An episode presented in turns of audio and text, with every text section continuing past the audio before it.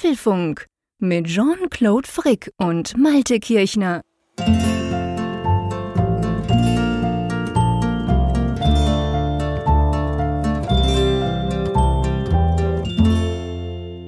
Folge 381 des Apfelfunk Podcasts, aufgenommen am Mittwoch, 17. Mai 2023, also am Vorabend des Feiertags.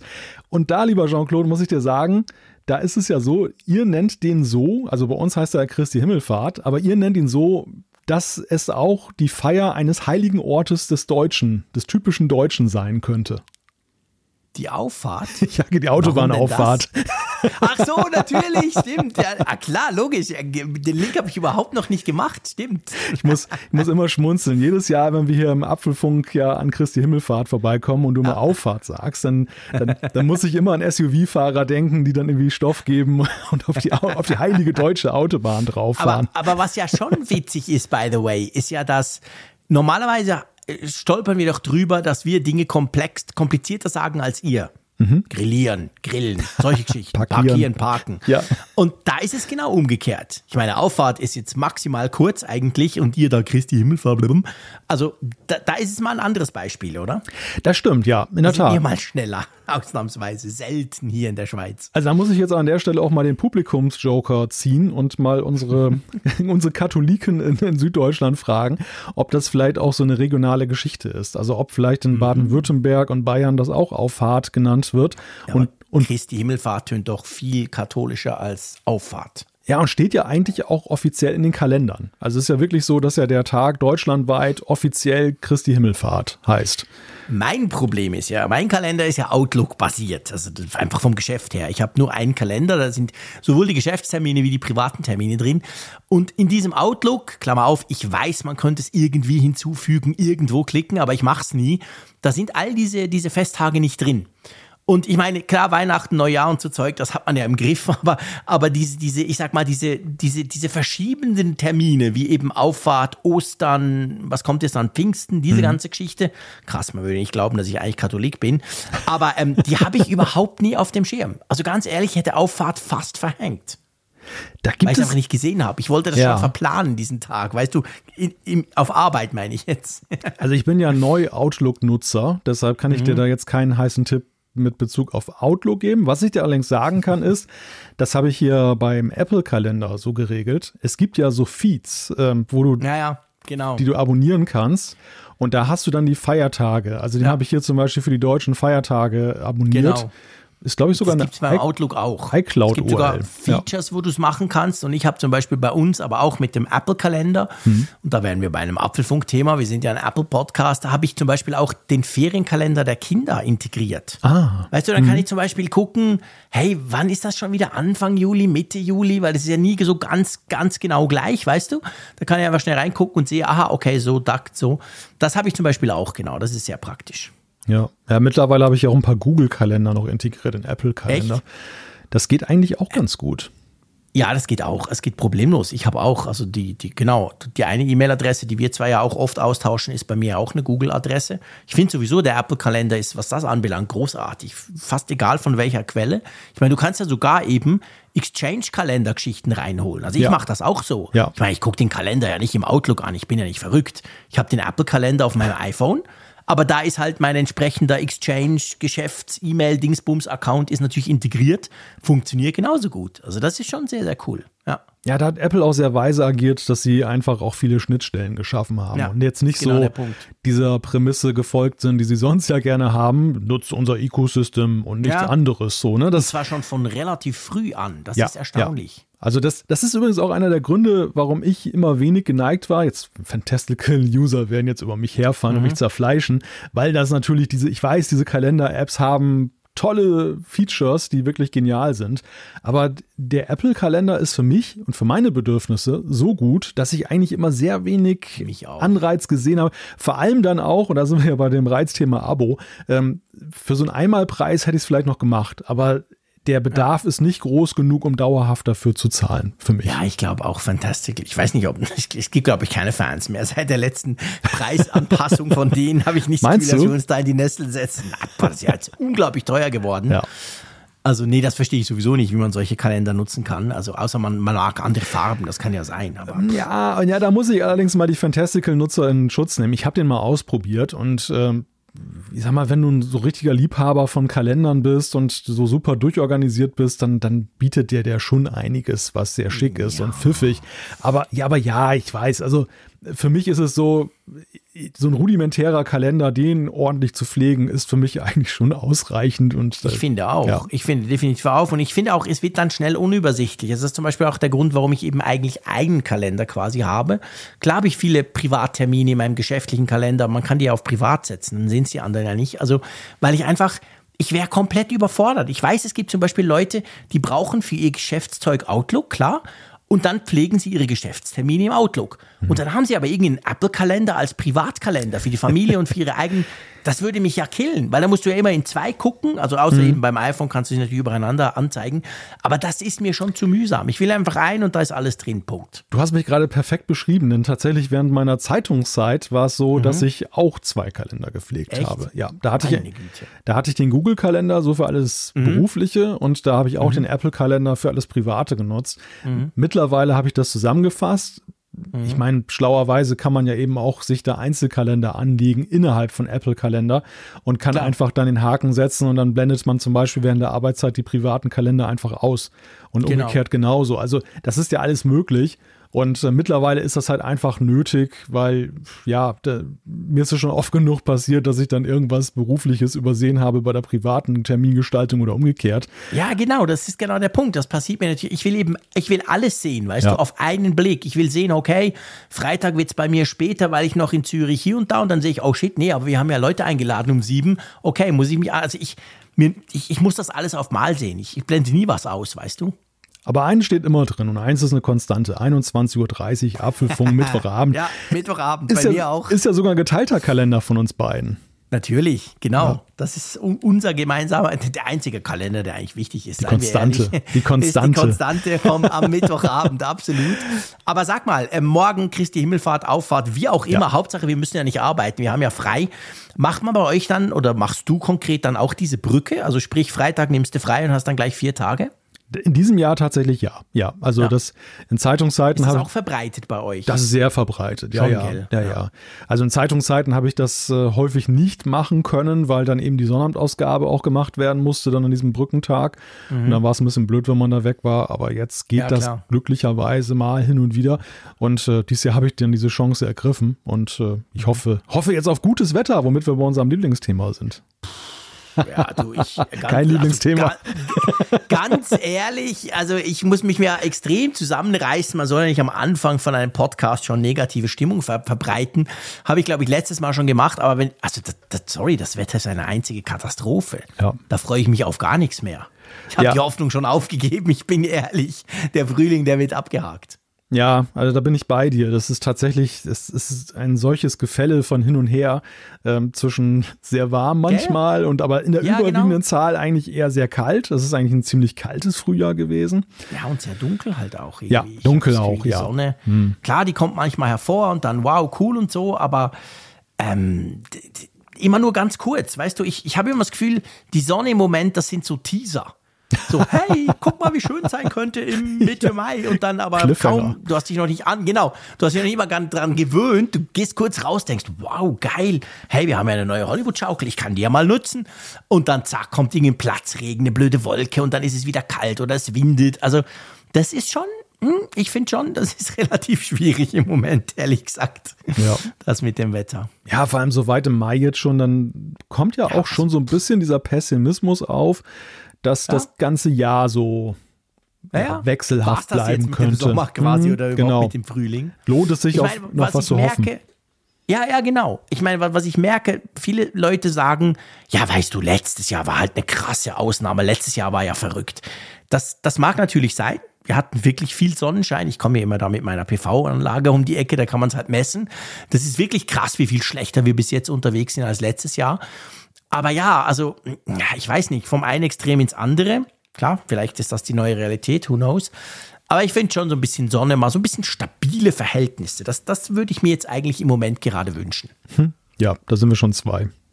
Also Podcast. Ich meine, wir haben im Podcast stabile Verhältnisse zum Glück, aber ähm, wettertechnisch sind wir da tatsächlich noch nicht so genau.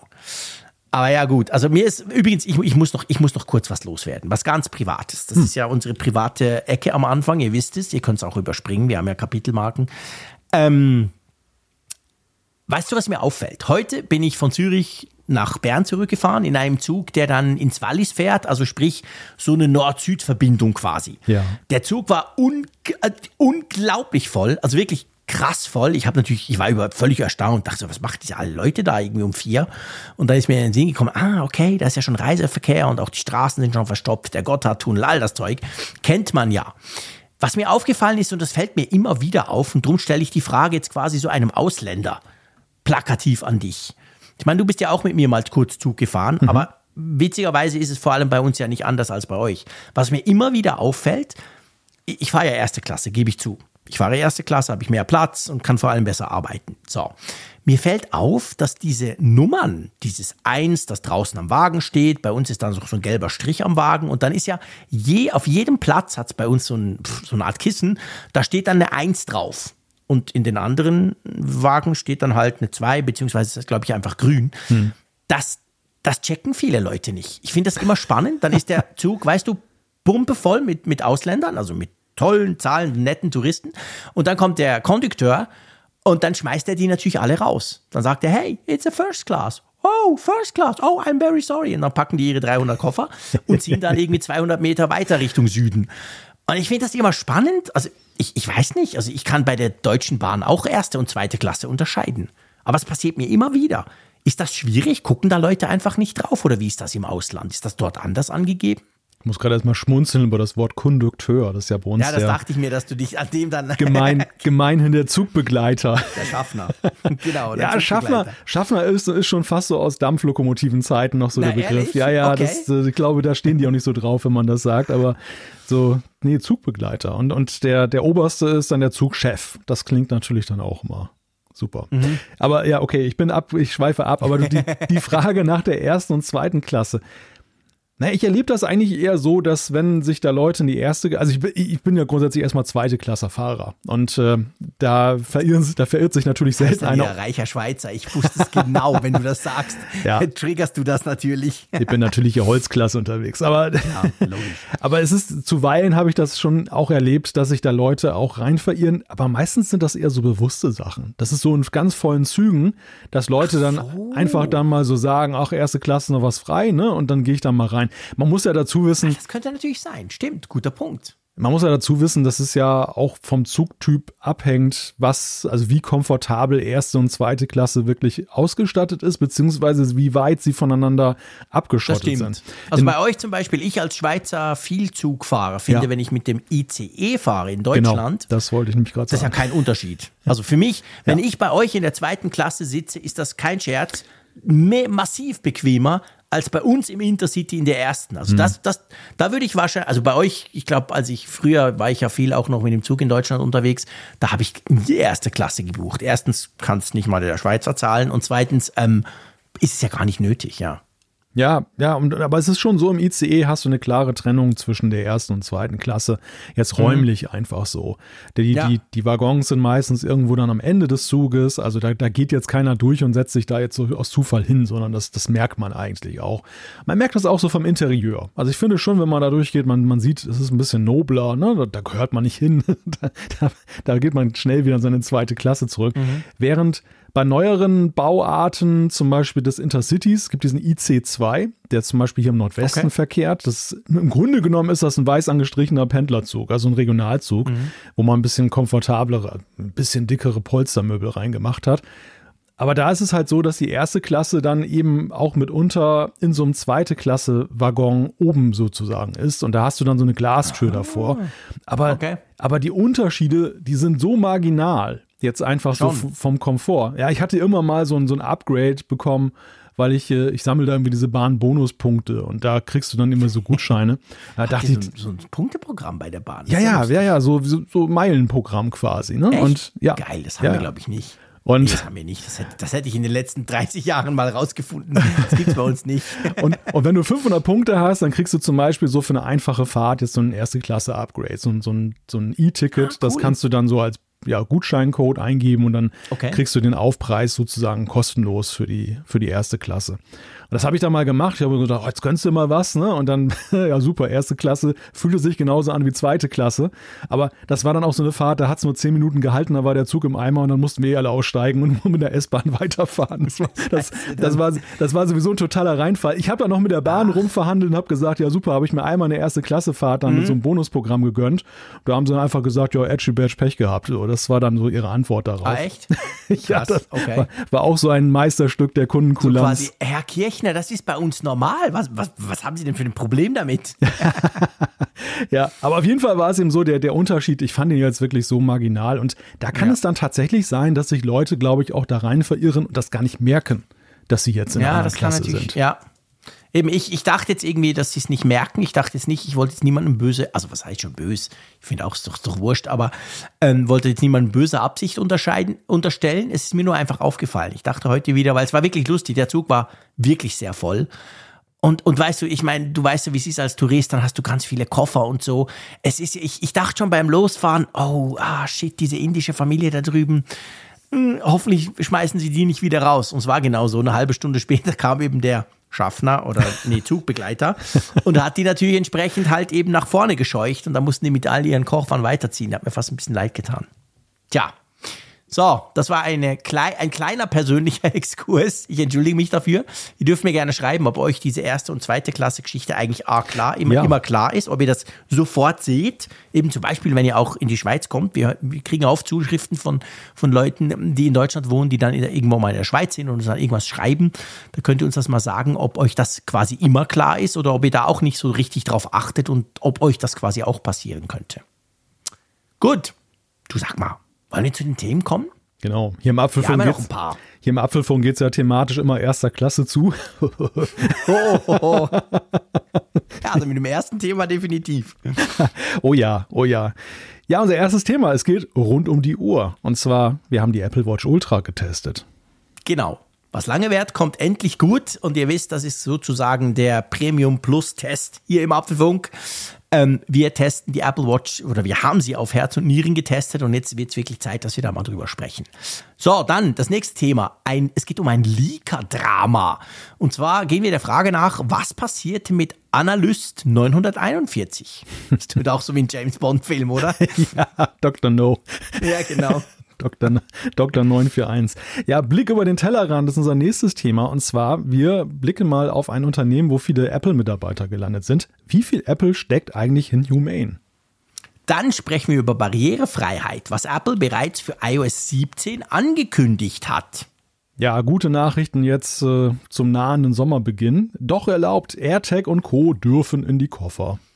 Wer hätte das gedacht? Umfrage der Woche und Zuschriften unserer Hörer gibt es natürlich auch wieder. Da haben wir schon wieder ein paar schöne ready gemacht und bereit gemacht. Aber ich schlage vor, wir legen gleich los und zwar mit dem Apple Watch Ultra Test, wenn ich es dann richtig sagen kann. Siehst du, ich wollte gerade die Zeit einschreiben. Es geht einfach nicht. Multitasking, no chance beim Frick.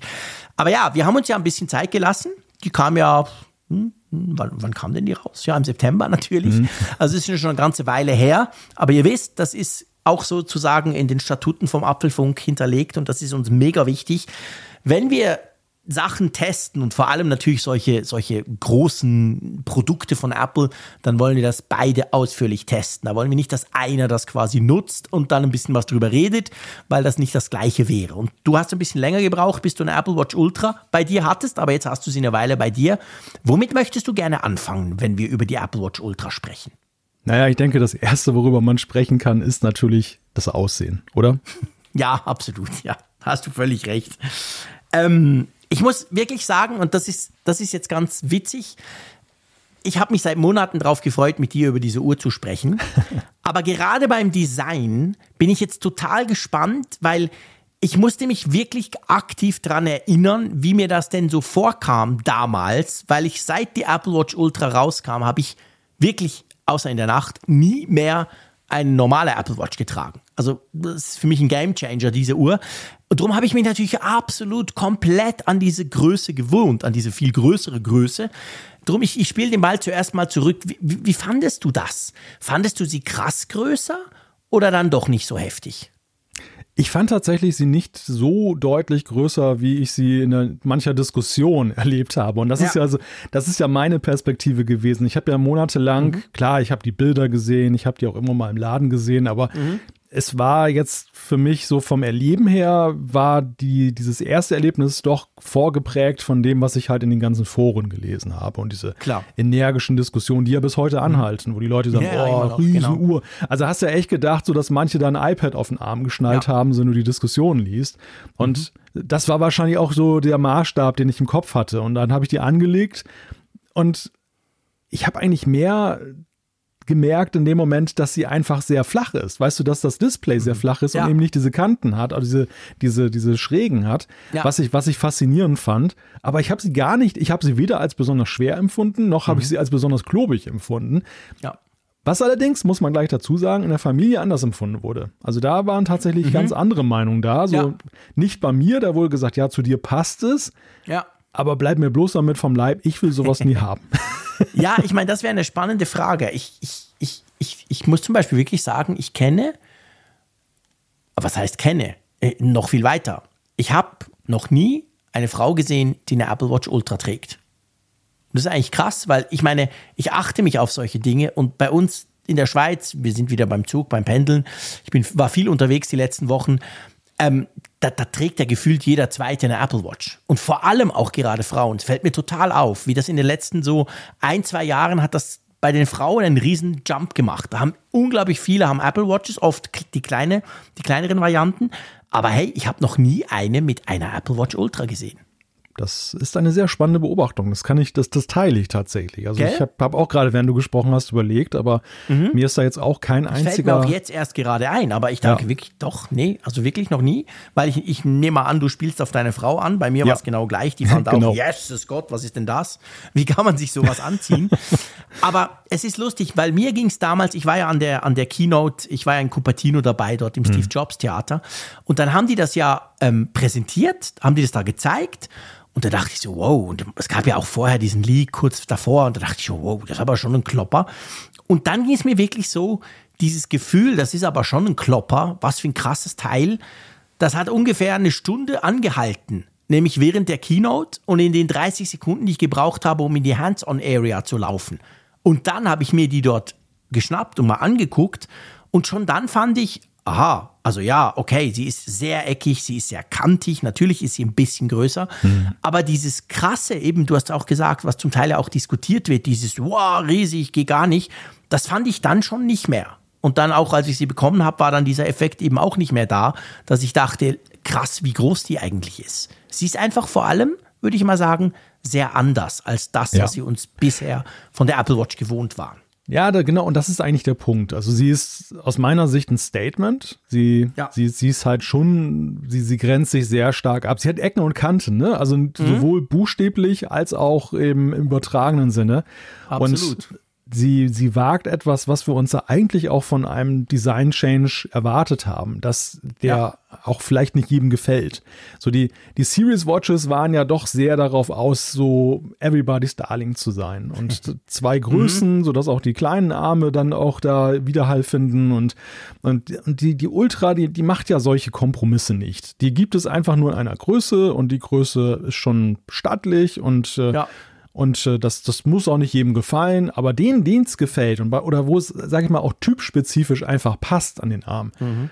da ist es halt wirklich dann auch, ja, finde ich schon so, so ein Ding, ne? Das ist halt ja. echt so was anderes mal. Und das, ja. und, und deshalb war die mir eigentlich von Anbeginn dann eben auch sehr sympathisch und äh, mhm. ich, für mich war es so ein Experiment. Ich habe ja auch noch die Series 8 hier rumliegen und mhm. habe mir so gedacht, na, mal gucken, wie lange es mit der Ultra aushält, mhm. wann, wann du mhm. wieder anfängst, sie zu tragen. Und ich habe tatsächlich nicht einen einzigen Tag die Series 8 seither ge getragen. Und das ist jetzt auch schon ein paar Monate her. Ja, und und also ich, ich verspüre ja. dieses Bedürfnis momentan nicht, obwohl ich die Series 8 eigentlich auch sehr cool finde. Ne? Also es ist auch ja, eine tolle Uhr. Ich finde die, find die auch nach wie vor cool. Ich habe die ja auch.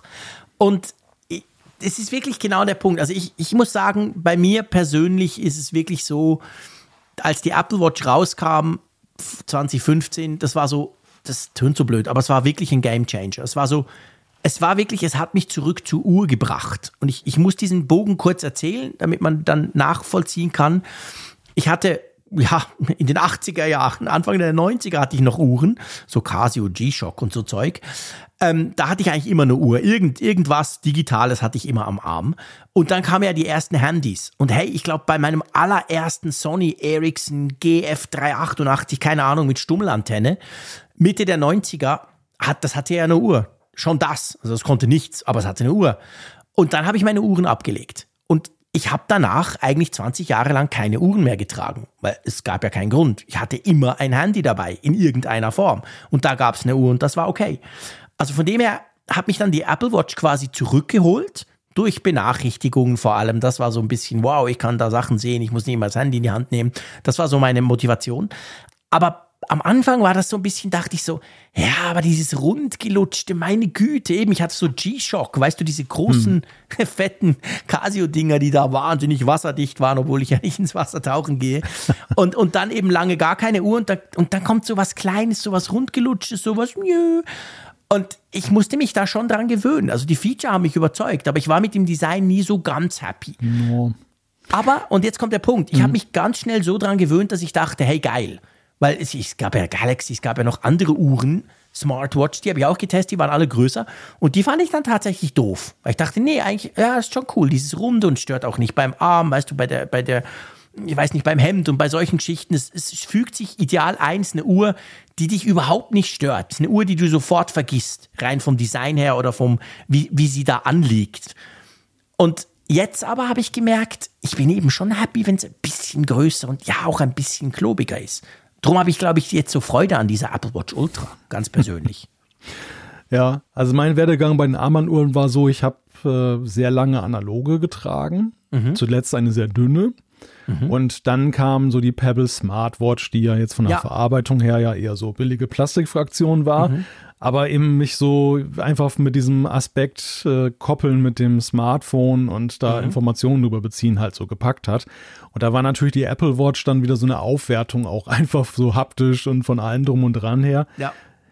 Ich muss dir ganz ehrlich sagen, ähm, und da musste ich auch schmunzeln. Irgendjemand sagte mir vor ein paar Wochen, ja, du, du, musst, du musst ja die Apple Watch Ultra jetzt geil finden, weil du konntest, konntest sie mal testen und so weiter. Und ich sage ganz, ganz klar, ja, ich, ja, aber gut, manchmal ist es ja so, dass du auch schon so voreingenommen bist für ein Produkt, weil ja, du klar. einfach das schon per se cool fandest und dann das kriegst du es natürlich. und dann, dann bist du davon begeistert, erwartungsgemäß begeistert. Aber der Punkt ist eigentlich bei der Apple Watch Ultra, insgeheim habe ich ja so ein bisschen gehofft, dass ich sie nicht mag. Mhm. Weil, weil ich bin eigentlich ja eher so ein Budget-Typ, was jetzt so diese Uhren angeht.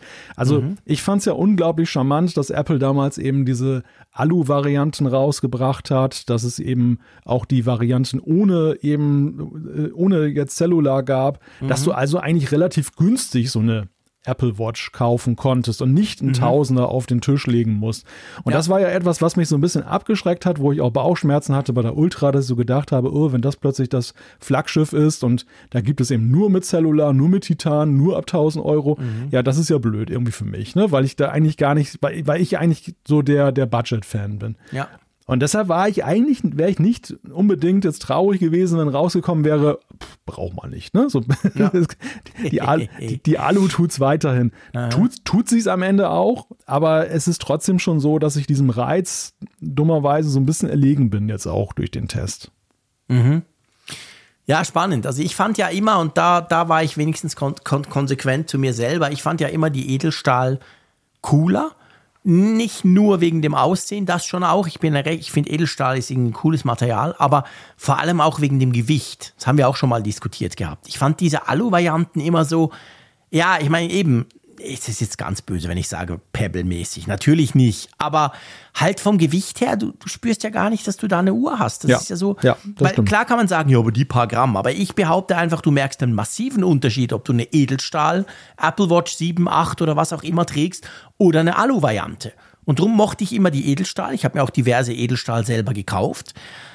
Ähm, und da ist natürlich jetzt auch preislich, die waren halt immer schon teuer und massiv teurer, ja, fast doppelt so teuer, je nach Modell.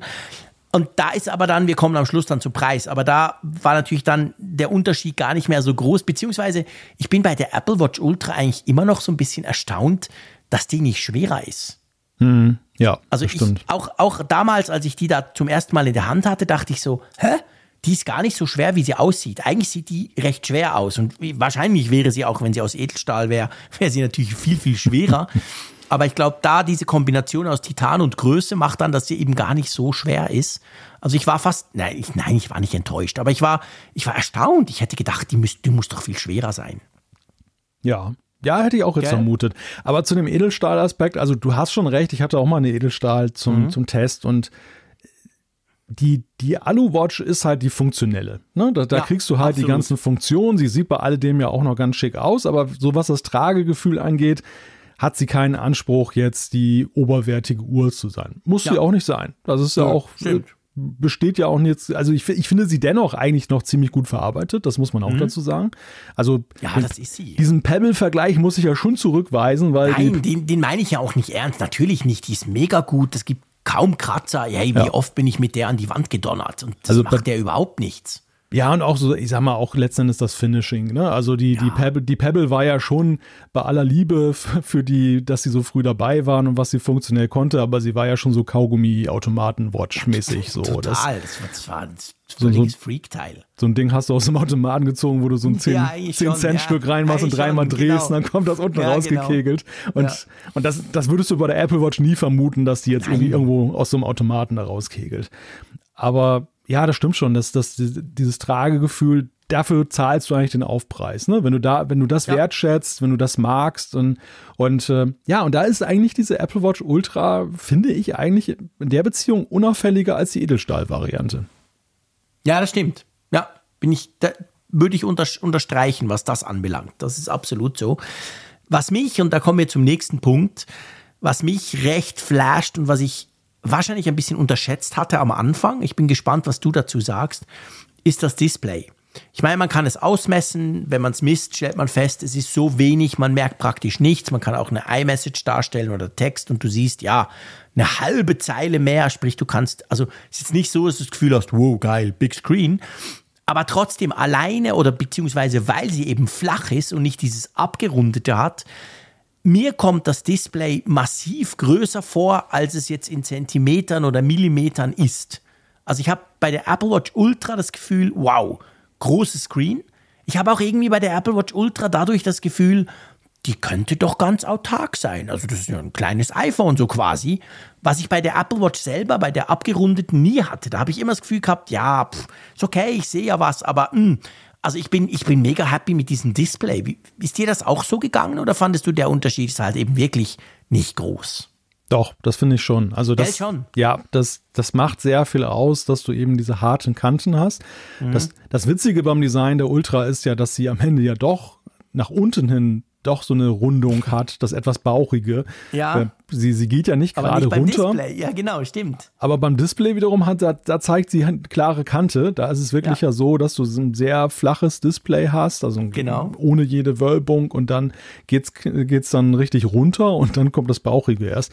Nein, es, es ist witzig. Also das, die, wenn du die Displaygröße vergleichst, ist es ja kein großer Wert jetzt. Nee, so. eben genau, das meine ich. Ja, aber der optische Effekt einfach, dadurch, mhm. dass du eben nicht diese, diese Abschrägung hast, ja. ist, ist schon interessant. Ja, das fand ich auch. Also das, und lustigerweise, ich, ich muss ja immer noch daran denken, es gab doch immer diese Leaks von, von der Uhr, die klare Kanten zeigt, die ja am Ende mhm. gar nicht so wirklich so aussieht wie, wie die Ultra. Aber Nein, zumindest, zumindest was die Display-Fraktion angeht, ist es ja schon ein Stück weit eben da oben so, ne? Dass es dann ja, dem absolut. entspricht. Ja. Das ist, ist gut.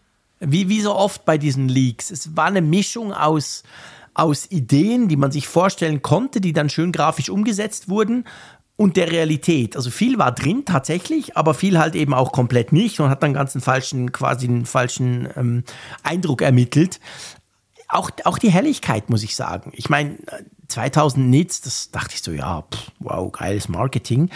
Aber damals, als die Sonne noch schien, so September, Oktober, da hatten wir richtig schönes Wetter, als ich sie gerade neu hatte, ist mir das schon aufgefallen. Also wenn du draußen bist, wenn ich zum Beispiel im Wald jogge, ah, nein, mache ich nicht, aber wenn du draußen bist und auf die Uhr guckst, finde ich bei der Apple Watch Ultra, du siehst es deutlich besser, wenn die Sonne drauf ja. scheint, als bei der anderen Apple Watch. Nicht, dass das dort schlecht wäre, aber das ist besser, oder?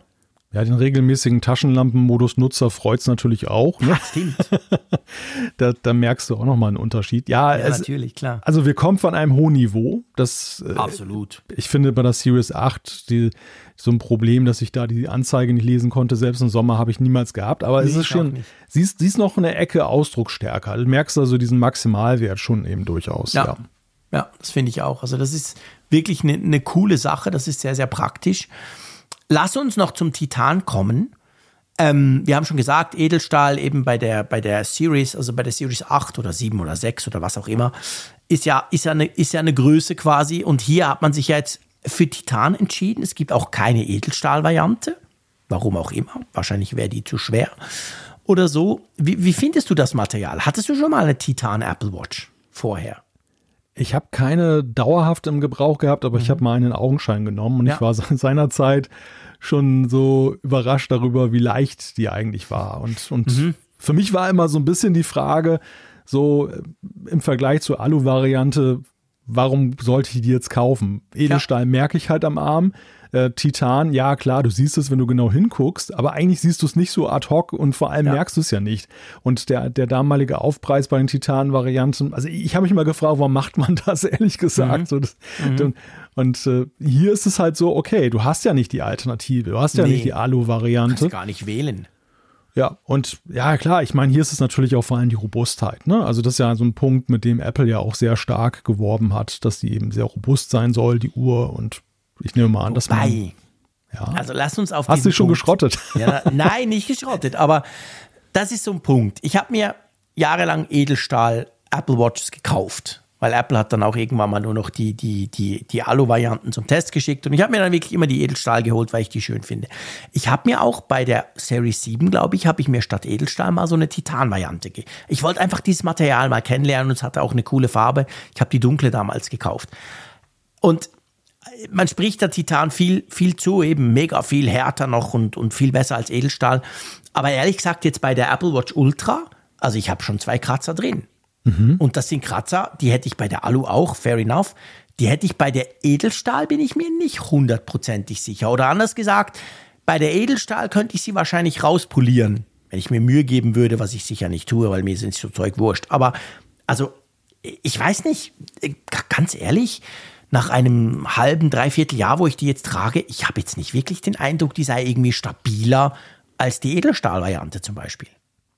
Ich muss ja sagen, und das, wissen natürlich alle, die schon länger diesen Apfelfunk hören, ich bin ja ein furchtbar schlechter Crash-Tester für Apple Watches. So, also was, was, haben wir an Zuschriften bekommen mit Bildern äh, von gesplitterten Gläsern und äh, abgeschrammten Aluminium?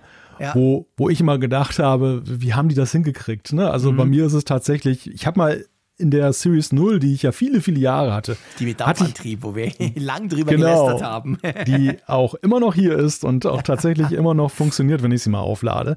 Aber da habe ich mir immer mal so einen kleinen Kratzer auf der, an der Unterseite, mhm. so an der, am unteren Gehäuserand dann zugezogen.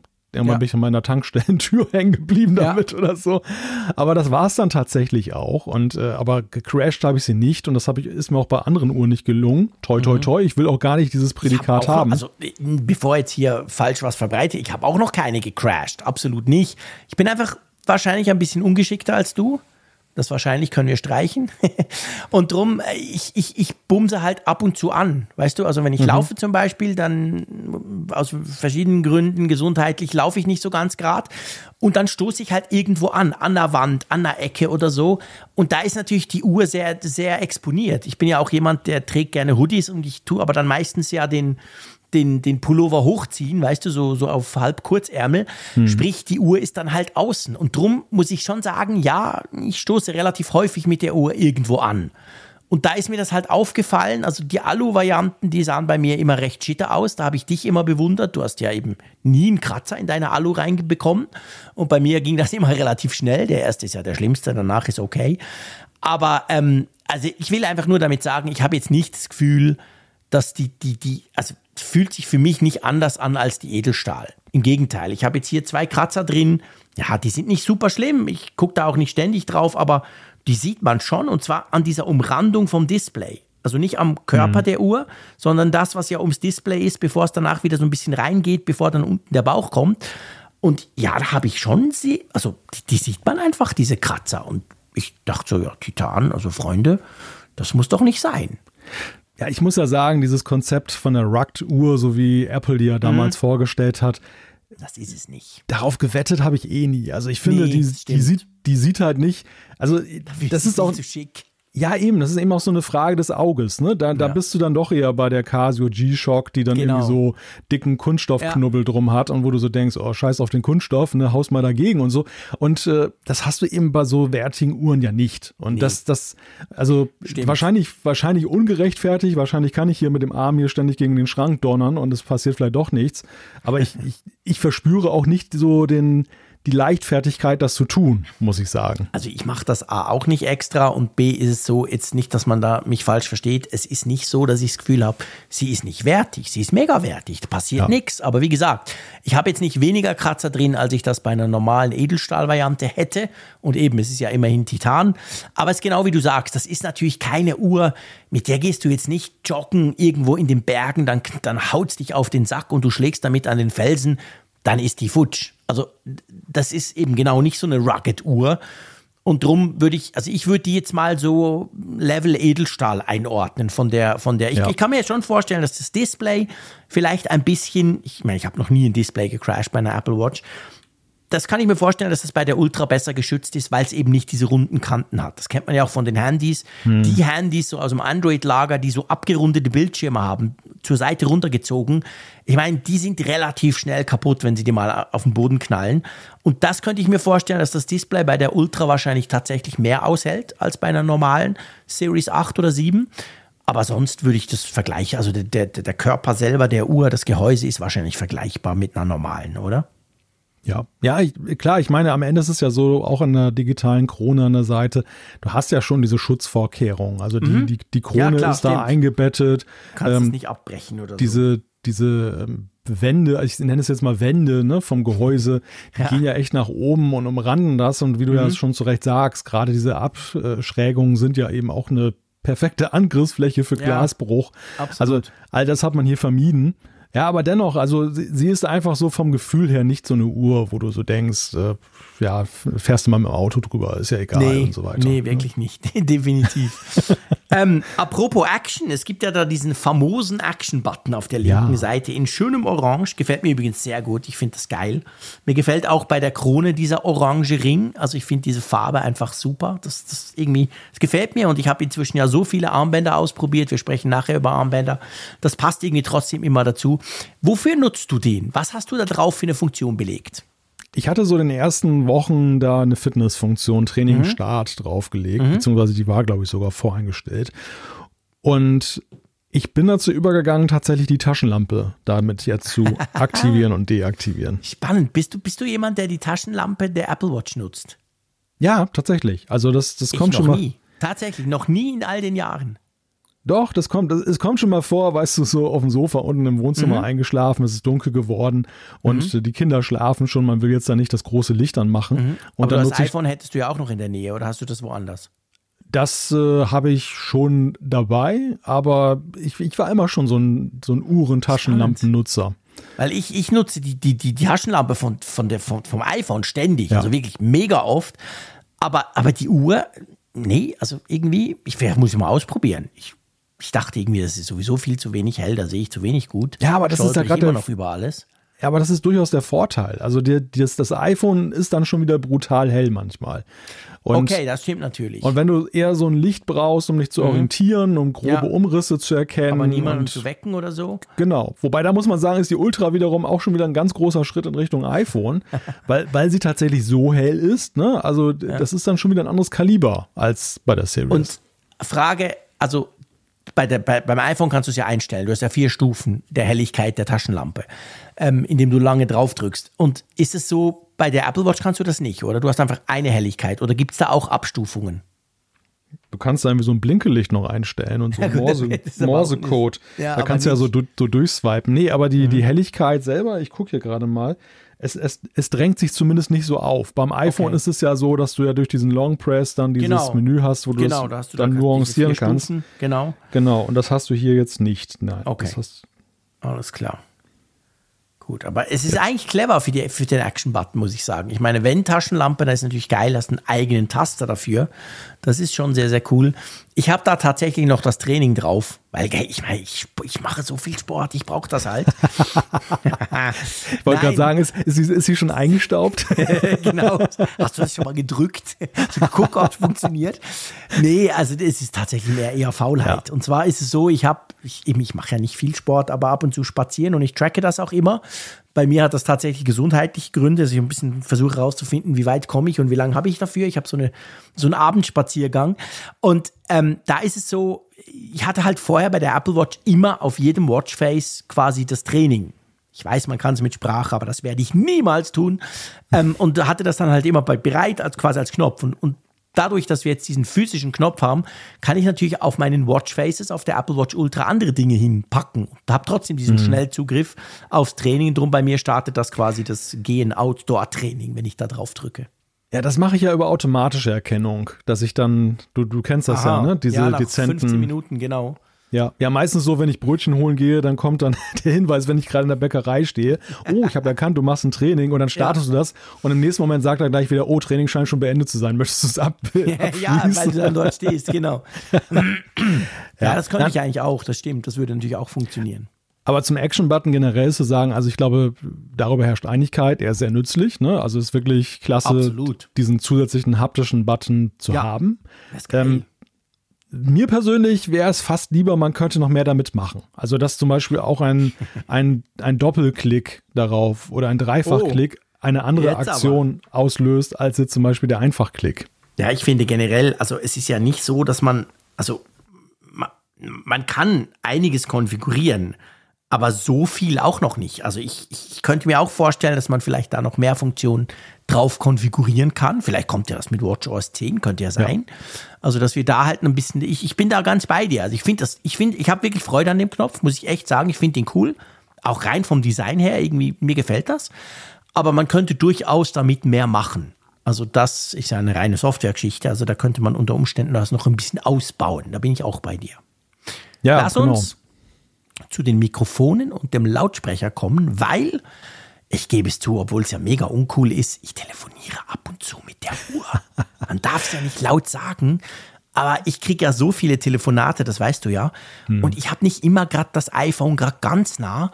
Und manchmal laufe ich durchs Haus, bin gerade bei der Kaffeemaschine und denke so, hey komm, zack, ich mache das auf der Uhr.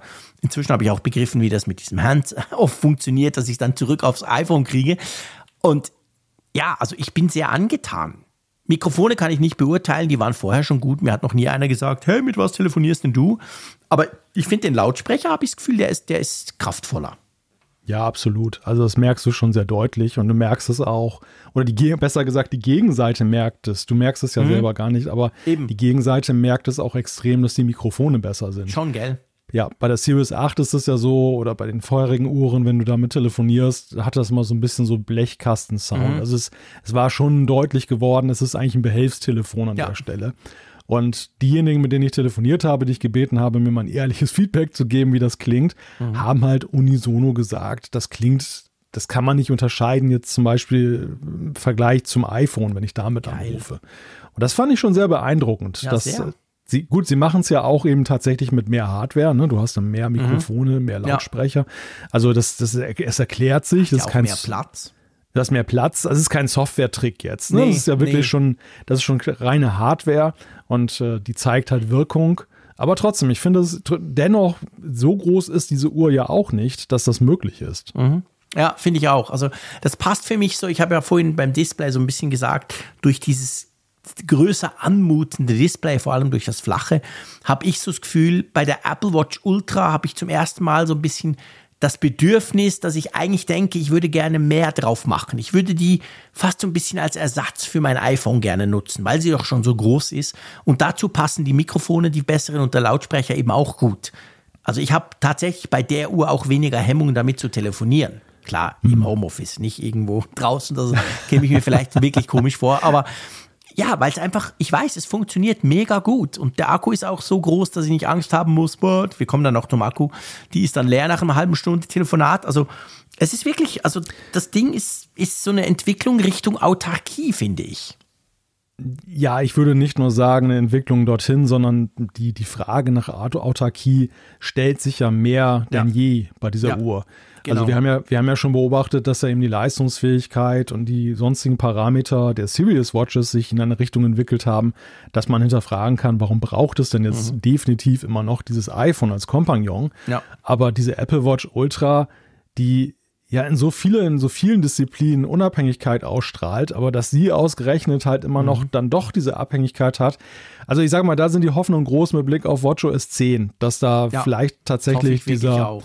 Turnaround kommt und ja. Apple sagt, äh, wir stellen das hier nach dieser Dekade auf neue Füße. Mhm. Denn die Hardware dafür haben sie meines Erachtens. Absolut. Das ist nur eine Frage der ja. Philosophie, die da Bin jetzt beantwortet ganz ist. Ganz bei dir, das ist genau der Punkt. Die Hardware haben sie definitiv. Und jetzt ist die Frage, lassen sie es zu? Wollen sie das? Trauen sie sich das quasi? Und ja, ich meine, die zehn Jahre sind natürlich eine Zäsur. Das könnte durchaus irgendwie sein. Lass uns über ein Feature sprechen, was mich nervt. Fast täglich. Aha. Und es hängt mit der langen Akkulaufzeit zusammen, zu der wir danach kommen. Und das ist die Sirene.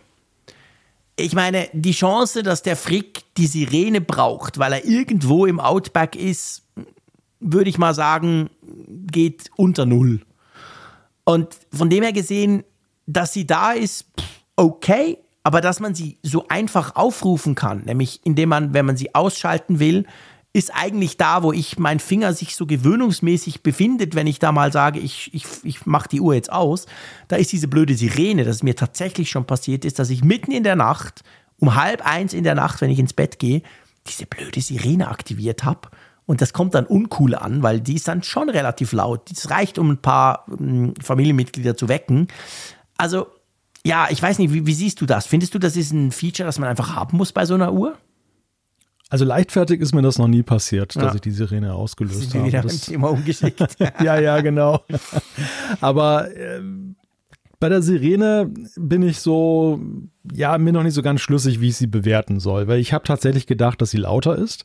Mhm. Äh, ich finde sie indoor in der Tat recht laut, aber wenn du draußen mhm. bist, finde ich sie eigentlich gar nicht mal so laut. So, mhm. das und ich frage mich halt vom Use Case deshalb so, wie groß der tatsächlich ist. Ja. Also wenn ich jetzt im Outback bin, hört das denn wirklich jemand auf der Distanz? Ja, das ähm, stimmt. Würde ich ein Fragezeichen dran setzen und. Ich habe äh, mir sie auch lauter vorgestellt. Das, das ja, wahr, ja. Ja, und. Ich hatte richtig und, Angst, das zu testen am Anfang. Ich dachte so, wow, ja, Sirene. Dachte Scheiße, ich auch. Kriege ich, noch, krieg ich einen Hörsturz oder sowas. Genau. Und das dann, als die ganzen ja. YouTuber das getestet haben, dachte ich schon so, ja, aber also, okay. Ja. Und dann habe ich es mal selber draußen im Garten probiert und ich dachte auch, ja, es eben, es, es reicht, um die Familie drinnen zu wecken, aber ich weiß nicht, also der Bär haut nicht ab, wenn der jetzt vor mir steht wegen der blöden Sirene.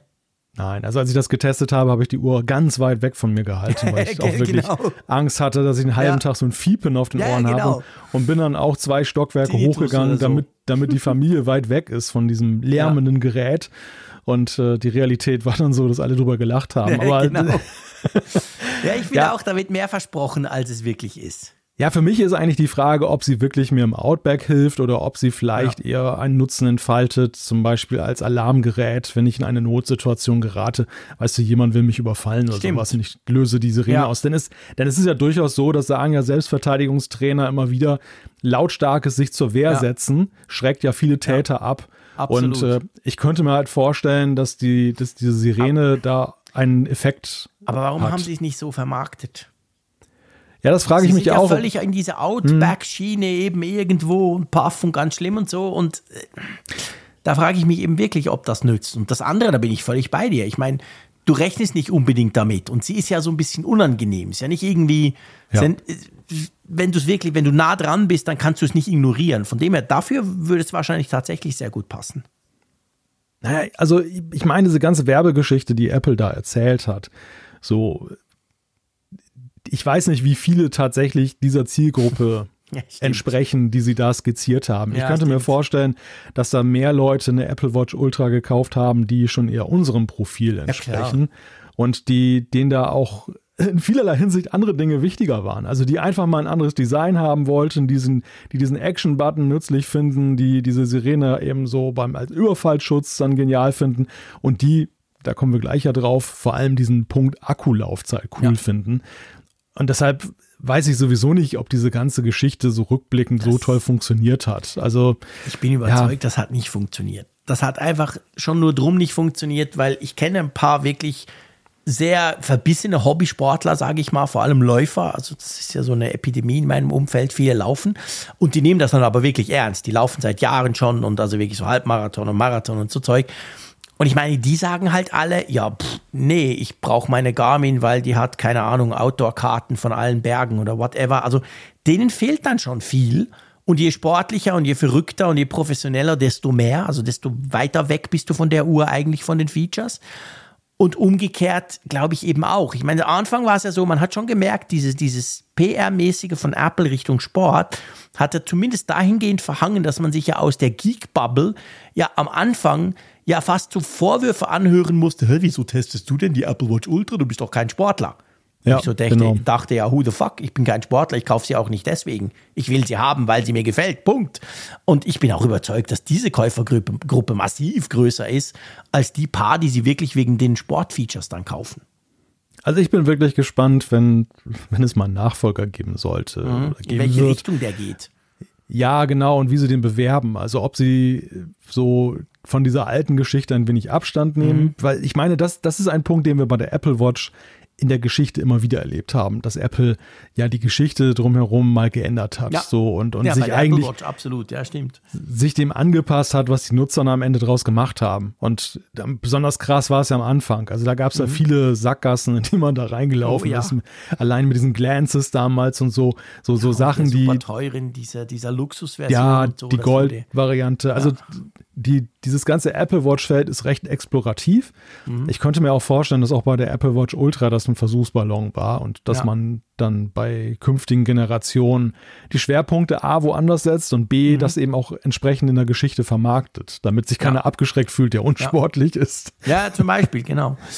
Also, ihr müsst euch nicht abgeschreckt fühlen. Man kann sie auch als unsportlicher Mensch problemlos nutzen. Vor allem auch dann hat man nämlich Freude an der wirklich großartigen Akkulaufzeit. Also, ich, ich sag's ganz ehrlich, ich hatte nie Probleme damit, die Apple Watch jeden Abend zu laden. Das ist ja für viele ein absolutes No-Go. Aber ich fand, hey, ich lade mein iPhone, ich lade meine Apple Watch, who cares? Ich trage vor allem die Apple Watch ja in der Nacht nicht. Und das ist aber jetzt schon krass. Also, ich weiß nicht, wie es bei dir aussieht. Bei mir hält die, ja, kommt drauf an, wie, wie mobil ich bin, wie viel ich unterwegs bin und wie viel ich damit telefoniere. Aber eigentlich so zwei Tage immer und manchmal sogar drei. Hm. Ja, es deckt sich mit meinem Erleben. Ich habe ein paar ja. Tests gemacht, wo ich sie wirklich dann mal die ganze Zeit nicht aufgeladen mhm. habe. Und äh, drei Tage hat sie locker geschafft. Ja.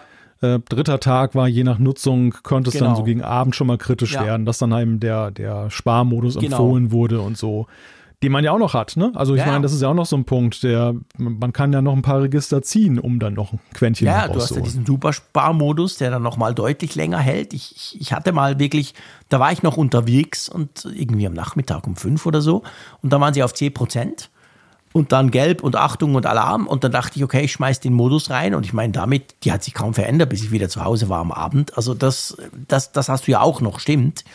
Aber das ist schon cool. Hat sogar den, Na also ich will es nicht übertreiben, aber ich habe gemerkt, meine Routine war halt wirklich jeden Abend laden. Uhr ab, zack, aufs Dock, hm. alles gut, am Morgen anziehen, go. Und jetzt ist so, jetzt mache ich das so alle zwei Tage. Und ich merke manchmal, manchmal denke ich gar nicht mehr dran, weil gestern, habe hab ich jetzt gestern oder nicht? Ah, keine Ahnung, ja, wahrscheinlich nicht. Also es, es tut jetzt wirklich ein bisschen doof, aber ich bin mit der Uhr schon öfter dahin gekommen, dass die wirklich leer ging am Tag, als mit der anderen. Und das liegt aber dran, weil sie eben nicht mehr jeden Tag einfach so geladen wird, sondern ich sie alle zwei Tage lade, manchmal sogar drei und dann nicht so ganz weiß, habe ich jetzt oder nicht oder wie war jetzt das genau? Ja, wahrscheinlich, ich fahre sie mal runter. Also das ist ganz lustig. Das ist eine, ein anderer Workflow, oder? Ja, ich habe festgestellt, dass diese Uhr aus ihrer großen Akkulaufzeit einen Nutzen herauszieht, der eigentlich für beide Seiten vorteilhaft ist. Nämlich, ich habe tatsächlich auch das mal so gemacht, mehrere Tage und mhm. das, das war eigentlich, also diese tägliche Routine fand ich schon ganz äh, praktisch, so für mich einfach, mhm. um nicht ja, immer zu überlegen. Auch. Ist heute der zweite Tag und nein, ist der erste ja. und so. Und dann bin ich halt dazu übergegangen, sie einfach dann stumpf wieder jeden Tag zu laden. Ja. Und die Uhr hat dann angefangen, plötzlich nur bis 80 Prozent zu laden. Bei mir auch Akku so. Mhm. Und aber der Unterschied ist ja der, 80 Prozent bei der Ultra sind mhm. ja 120 Prozent bei der Series genau 8. Genau der Punkt. Das, ja. das heißt, äh, man, man schont den Akku und auf der anderen ja. Seite hat man aber immer noch eine genau. geniale Akkulaufzeit. Und das finde ich ist eigentlich wirklich ja. so ein sehr schickes Ding. Das ist absolut clever, dass sie das selber merkt und merkt, ja, okay, der JC reizt, reizt das ja nicht im Ansatz aus. Und dann lädt sie nur noch auf 80 und dann kann ich sie alle zwei Tage wirklich fix laden und dann geht das sauber auf. Und du musst keine Angst haben, wenn sie dann auf 80 ist am Morgen und du hast einen busy Day, ist überhaupt kein Problem am nächsten Tag. Also das ist schon sehr, sehr cool, ja. Also da, da habe ich natürlich Freude dran. Ihr kennt mich. Akku immer wichtig, Akku immer cool. Lass uns trotzdem noch den sportlichen Aspekt kurz angucken. Ist dir da was aufgefallen? Äh, nein. Gut, da bin ich froh. Ich, nur das, was ich schon gesagt habe. Also wenn du ja. unterwegs bist bei Sonne und eben zum Beispiel läufst und dann guckst du halt trotzdem mal deine Zahlen an, das mache sogar ich, dann kann ich das wirklich besser lesen. Das ist mir schon auch aufgefallen. Also und ich kann mir schon vorstellen, es gibt ja Leute, die joggen dann wirklich quasi mit dem Blick auf die Uhr, weil sie irgendwelche Vitalwerte überprüfen wollen oder was auch immer. Und da hält sie natürlich äh, einfach länger durch, weil sie ist zwar heller, aber der Akku ist viel größer. Also da hast du wirklich einen Benefit dafür. Also kann mir vorstellen, wenn du viel läufst und halt lange Strecken läufst, da ist die Apple Watch Series 8 oder 7 geht dann halt leer. Da hast du echt ein Problem. Da kannst du sie eigentlich mhm. nicht dafür nutzen und mit der, mit der Ultra kannst du das. Aber ja, sonst eben, also ich auch, absolut. Pff. Lass uns zum Schwimmen kommen, was du auch so gerne machst. Warst du damit tauchen? Ich selber war nicht tauchen, aber ich kenne Leute, die es gemacht haben und die das dann bewertet haben. Ja, also die, die Meinungen sind ja durchaus geteilt und das ist ja bei der sportlichen Komponente ja genauso. Du hast es vorhin ja. ja schon gesagt, es gibt immer noch diejenigen, die auf ihre Garmin oder sonstige Sportuhr schwören und sagen, das äh, ist zwar sehr schön, was die Ultra da macht, ja. aber da sind sie dann doch eher hardcore unterwegs. Und so ist es beim Tauchen auch. Also mhm. ähm, es gibt ja die Taucher, die sagen, hey, cool, ne? Also Wahnsinn, dass man so einen Tauchcomputer da so weit ersetzen mhm. kann. Genau. Aber es gibt eben auch diejenigen und nicht zu knapp, die sagen, nee, so in der Not schon, ne? aber mhm. so, so grundsätzlich schon noch anderes Equipment, also die, die das so bewerten. Ich glaube halt, dass es da auch wieder eigentlich die gleiche Unterscheidung ist beim Sport. Also zum Beispiel der Sascha Wanner, mein Moderationskollege von Radio Energy, den du ja auch kennst, der war damit am, am irgendwo in Thailand tauchen. Und der hat gesagt, für das, was er macht, irgendwie, keine Ahnung, beim Riff rum, irgendeinen Fisch zwicken und wieder hochkommen, hat das tatsächlich den Tauchcomputer ersetzen können. Mit einer kleinen Einschränkung. Du, du, hast ja beim Tauchcomputer hm, zum Teil hast du ja diesen Link zur Flasche, wo du dann wirklich siehst, wie viel Sauerstoff du noch drin hast, konkret. Mhm. Das ist ja was, was die Apple Watch zum Beispiel nicht kann. Aber er sagt, ihm würde das für diese Art Tauchen genügen. Und er war total beeindruckt und fand das super. Aber eben, da gibt es ganz viele, die sagen, ja, nein, aber ohne dieses Feature und den Anschluss und das und das geht's nicht. Also ich glaube, auch da sind wir wieder in dem Bereich wie beim Sport. Ähm, je professioneller oder je pff, intensiver, es muss ja nichts mit Profi zu tun haben, du das betreibst, desto schneller reicht dir das halt nicht, was die Uhr da bietet. Ja, und ich glaube auch, also ich, mich erinnert das so ein bisschen an das Thema Kamera bei, bei Smartphones. Mhm. Da ist es ja auch so, dass ähm, ein, eine iPhone-Kamera ja in vielerlei Hinsicht heute schon sehr professionelle Bilder liefern Absolut. kann und, und Apple ja auch mal diese Showcases mhm. macht, wo sie echte Fotografen dann losschicken, so echte Fotokünstler und machen, die machen dann faszinierendes Zeug mit diesen Kameras. Ja. Dennoch ist es da so, dass diejenigen, die auf eine Profi-Kameraausrüstung schwören, ja auch gute Gründe vorbringen können, warum ja, sie das weiterhin Absolut. tun. Und so ist das eigentlich auch bei diesen, bei diesen Anwendungen. Und ich finde, mhm. eigentlich ist es hier noch ein bisschen krasser, weil hier gibt es eigentlich nicht so einen riesigen Amateurbereich. Hier ist es meistens schon, du, du bist schon relativ schnell dabei, ja. dass du sagst, du brauchst das Profi-Equipment. Ja. Und also genauso wenig wie eine Smartphone-Kamera vollständig jede professionelle Kameraausrüstung ersetzen kann, können auch diese Funktion nicht diesen Nein, Anspruch. Nicht im genügen. Ansatz. Das ist genau der Punkt. Gut, lass uns zum Lieblingsthema kommen, jeder Apple Watch, zumindest bei mir, den Armbändern. Was für ein Armband? Na, ich weiß es ja. Du nutzt, also zumindest als wir zusammen, als ich bei dir in Wilhelmshaven war, so muss ich sagen, hast du einen Alpine Loop genutzt, gell? Genau, genau. Nach wie vor. Das ist Nach mein. Lieblings. Ja. Ja. das ist tatsächlich mein Lieblings. Hast du andere auch getestet? Also von diesen drei, es gibt ja das Alpine Loop, Ja. es gibt das Trail Loop und dann gibt es ja dieses Ocean Band. Hast du da auch andere, also hast du eines von diesen drei, beziehungsweise hast du da noch andere ausprobiert? Ja, ich habe das Trail Loop dann auch noch Ja. aus, ausprobiert. Ja, das ist, äh, es ist schön, ne? aber Mhm. so sowohl, gut, das, das, das gibt es in mehreren Farbvarianten. Das war jetzt so nicht ganz meine Farbvariante. Mhm. Ja, okay. Und, äh, und das ist ja eher so dieses, diese Klettverschlussgeschichte. Genau, Ne? Also die ja. Tendenz, tendenziell legst du das schon mal gerne zu eng an. Mhm. Und äh, da finde ich halt eben bei dem Alpine Loop das Tolle, das hat ja so, ja, so kleine Ösen, wo du dann diesen, dieses, dieses G da so reinmachst, Mhm. diese, diesen Verschluss. Und äh, da hast du ein gewisses Spiel. Ne? Also Ja, das, das ist schon irgendwie, es, es sitzt nicht locker, aber es sitzt irgendwie luftig, weil du nicht lustig, jetzt dann so, so. ganz eng das Es ist machst. witzig, dass du das sagst. Ich war am Anfang vom Trail Loop total begeistert. Ich habe die Uhr mit dem Trail Loop, glaube ich, bekommen und fand das, wow, das ist aber geil. Habe das ständig getragen. Dann habe ich mir einen Alpine Loop selber geholt, das Orange.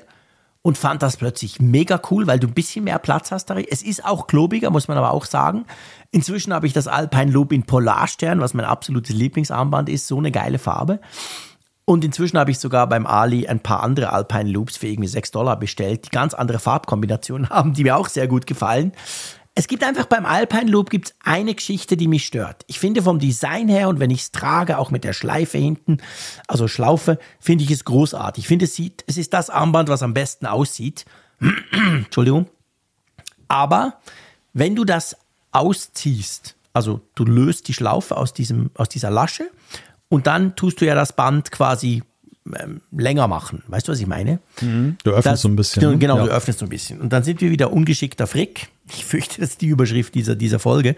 Aber was halt schon schnell mal passiert, ist, dass du diese Schlaufe, diesen Verschluss ans Gehäuse deiner Apple Watch ballerst. Also mir passiert das fast immer. Ich habe relativ große Hände, das weißt du. Und das heißt, ich muss die eigentlich ganz aufziehen, damit ich überhaupt rauskomme. Und ich mache das halt so zack und dann knallt halt dieser, dieser Titanverschluss auch ans Titangehäuse. Erstaunlicherweise ist es mir das schon x-mal passiert und ja, ich gebe zu, ich achte da jetzt auch nicht so drauf, weil wie gesagt, mir, mir machen Kratzer nichts aus. Es ist ein, ist ein Gegenstand, den ich nutze. Ich habe noch keine Kratzer davon drin, aber es fühlt sich einfach jedes Mal so ein bisschen, ah, Ja. weißt du, an. Ja, das kann tatsächlich passieren und äh, es, also mich, bei mir ist es eher so, lustigerweise den gleichen Vorgang finde ich auch äh, nicht formvollendet, weil es einfach so ruckelig ist. Mhm. Ja, genau, so diese, genau. Diese, diese, Die rutschen dann so durch, genau. genau, die, die, ja, ist nicht du hast ja stufenlos quasi. es ist nicht stufenlos, genau. Genau. Es, ist, es liegt dann ziemlich eng an und Ja. dann musst du so ein bisschen mit Ruck und dann, ja, dann ist es eigentlich nicht so ganz geschmeidig, wie es aufgeht. Aber das ist wirklich ein absolutes Luxusproblem an der Stelle. Also ich, ich mag auch dieses Alpine Loop in Orange wirklich sehr gerne. Mhm. Total meine Farbe. Freue mich jetzt auch schon auf die, die Saison, wo man das dann deutlich besser sehen Ja, kann, gell, dass man genau. nicht mal ständig einen Ärmel drüber hat. Was ich generell sehr positiv finde, und das muss man eben auch sagen, und das wird auch viele freuen, die ja letztendlich von anderen, von Serious Watches herkommen, du kannst ja die alten Armbänder Ja. weiter benutzen. Ja. Und, es das- sieht auch gar nicht schlecht aus. Weißt du, das ist Ja. ganz wichtig. Finde auch, das ist erstaunlich. Das, da, hatte ich, da hatte ich große Bedenken. Ihr wisst, ich, ich liebe Armbänder an der Apple Watch. Und da hatte ich wirklich Bedenken und dachte so, ja, aber Mann, die ist doch schon deutlich größer. Und ich staune. Also ich habe jetzt zum Beispiel habe ich dieses geflochtene, weißt du, dieses Stoffband, ich kann mir diese blöden Namen nie merken, wo du eben auch nichts quasi, keine Verschlüsse hast, was du einfach so rausziehen kannst. Und das geht perfekt. Also das fällt überhaupt nicht auf, dass natürlich der Verschluss ein bisschen, also die, die Schleife, also dort, wo du es anmachst, ist ein bisschen weniger breit als die Apple Watch selber. Und das finde ich cool. Es ist aber nicht bei ganz allen Armbändern so. Es gibt auch gewisse, zum Beispiel diese, ich glaube, es heißt Sportloop, oder? Was ja so ein bisschen ähnlich ist wie das Trail Loop, oder? Ja. Und da finde ich je nachdem manchmal, dass das Band dann halt schon deutlich weniger breit ist und zusammen mit dieser großen, breiten Uhr, finde ich, sieht das so ein bisschen, äh, ich weiß nicht, das gefällt mir dann vom Design her nicht so, obwohl es natürlich passt.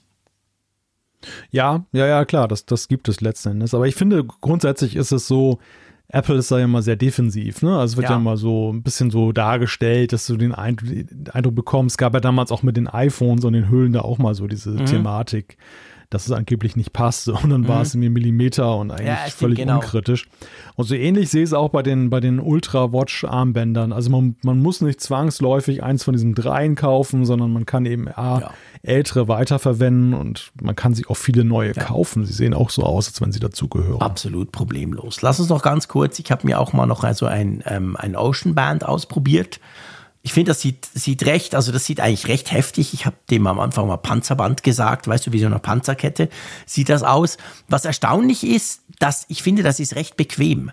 Also ich, vom Aussehen dachte ich so, wow, das ist dann sehr klobig und das schmiegt sich gar nicht so an. Aber das, den Kunststoff, den sie da haben, der ist offensichtlich sehr, sehr, es ist ganz, ganz weich und ich, ich habe mir so eins geholt und ich trage das zum Beispiel zum Rasenmähen. Ich trage das ganz gern. Also ich finde, auch die sind gar nicht so schlecht. Ja, das habe ich bislang nicht getestet. Mhm. Also das kann ich jetzt nicht beurteilen. Ja. Aber ja, das, das, das klingt auf jeden Fall auch sehr gut. Aber was ich schade finde, muss ich wirklich auch sagen, es gibt ja drei offizielle Armbänder. Wir haben sie jetzt gerade durchexerziert sozusagen zur Apple Watch Ultra in je drei Farben. Also es gibt schon ein paar Kombinationen. Aber ich finde, äh, das ist zu wenig.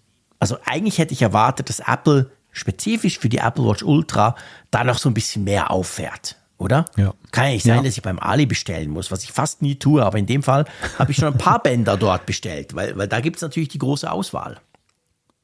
Ja, das, ist, das, das mutet in der Tat interessant an, ne? dass sie da so zurückhaltend mhm. sind und auch jetzt ja in der in, in diesem Frühjahrsupdate nicht Kam jetzt nix. groß nachgelegt haben. Ja, genau. das, wär, das war so meine Vermutung, dass sie vielleicht ja. so einen ersten Schwung rausbringen im Herbst und dann dieses Frühlingsupdate ist ja auch mal so der Auftakt dieser Saison, wo man Apple Watch Armbänder besser sehen kann und dass, dass dann gerade die Leute eben dann dafür zu gewinnen sind, weil sie sagen, ja, wenn ich jetzt kurzärmlich trage, T-Shirt oder so, dann sehen die Leute ja mal meine Uhr mhm. und deshalb will ich ein frisches Armband haben. Und da habe ich eigentlich gedacht, dass die Ultra da dann ein bisschen Nachschub bekommt, aber ja. das, das, da sind sie ja doch sehr fokussiert auf diesen funktionellen Aspekt. Ja. Dieses, äh, dass diese drei Bänder folgen ja auch einer bestimmten, einem bestimmten Zweck. Ja, ja, klar, genau. Und, und das haben sie bislang nicht aufgeweitet. Da bin ich nee. mal, mal gespannt, ob sie das so ich durchhalten. Auch. Ich auch. Oder, ob sie ja. jetzt dieses Jahr dann im Herbst, wenn dann quasi eine Ultra 2 oder was auch immer kommt, ob sie dann da quasi ein bisschen mehr ähm, Zubehör dazu liefern. Genau.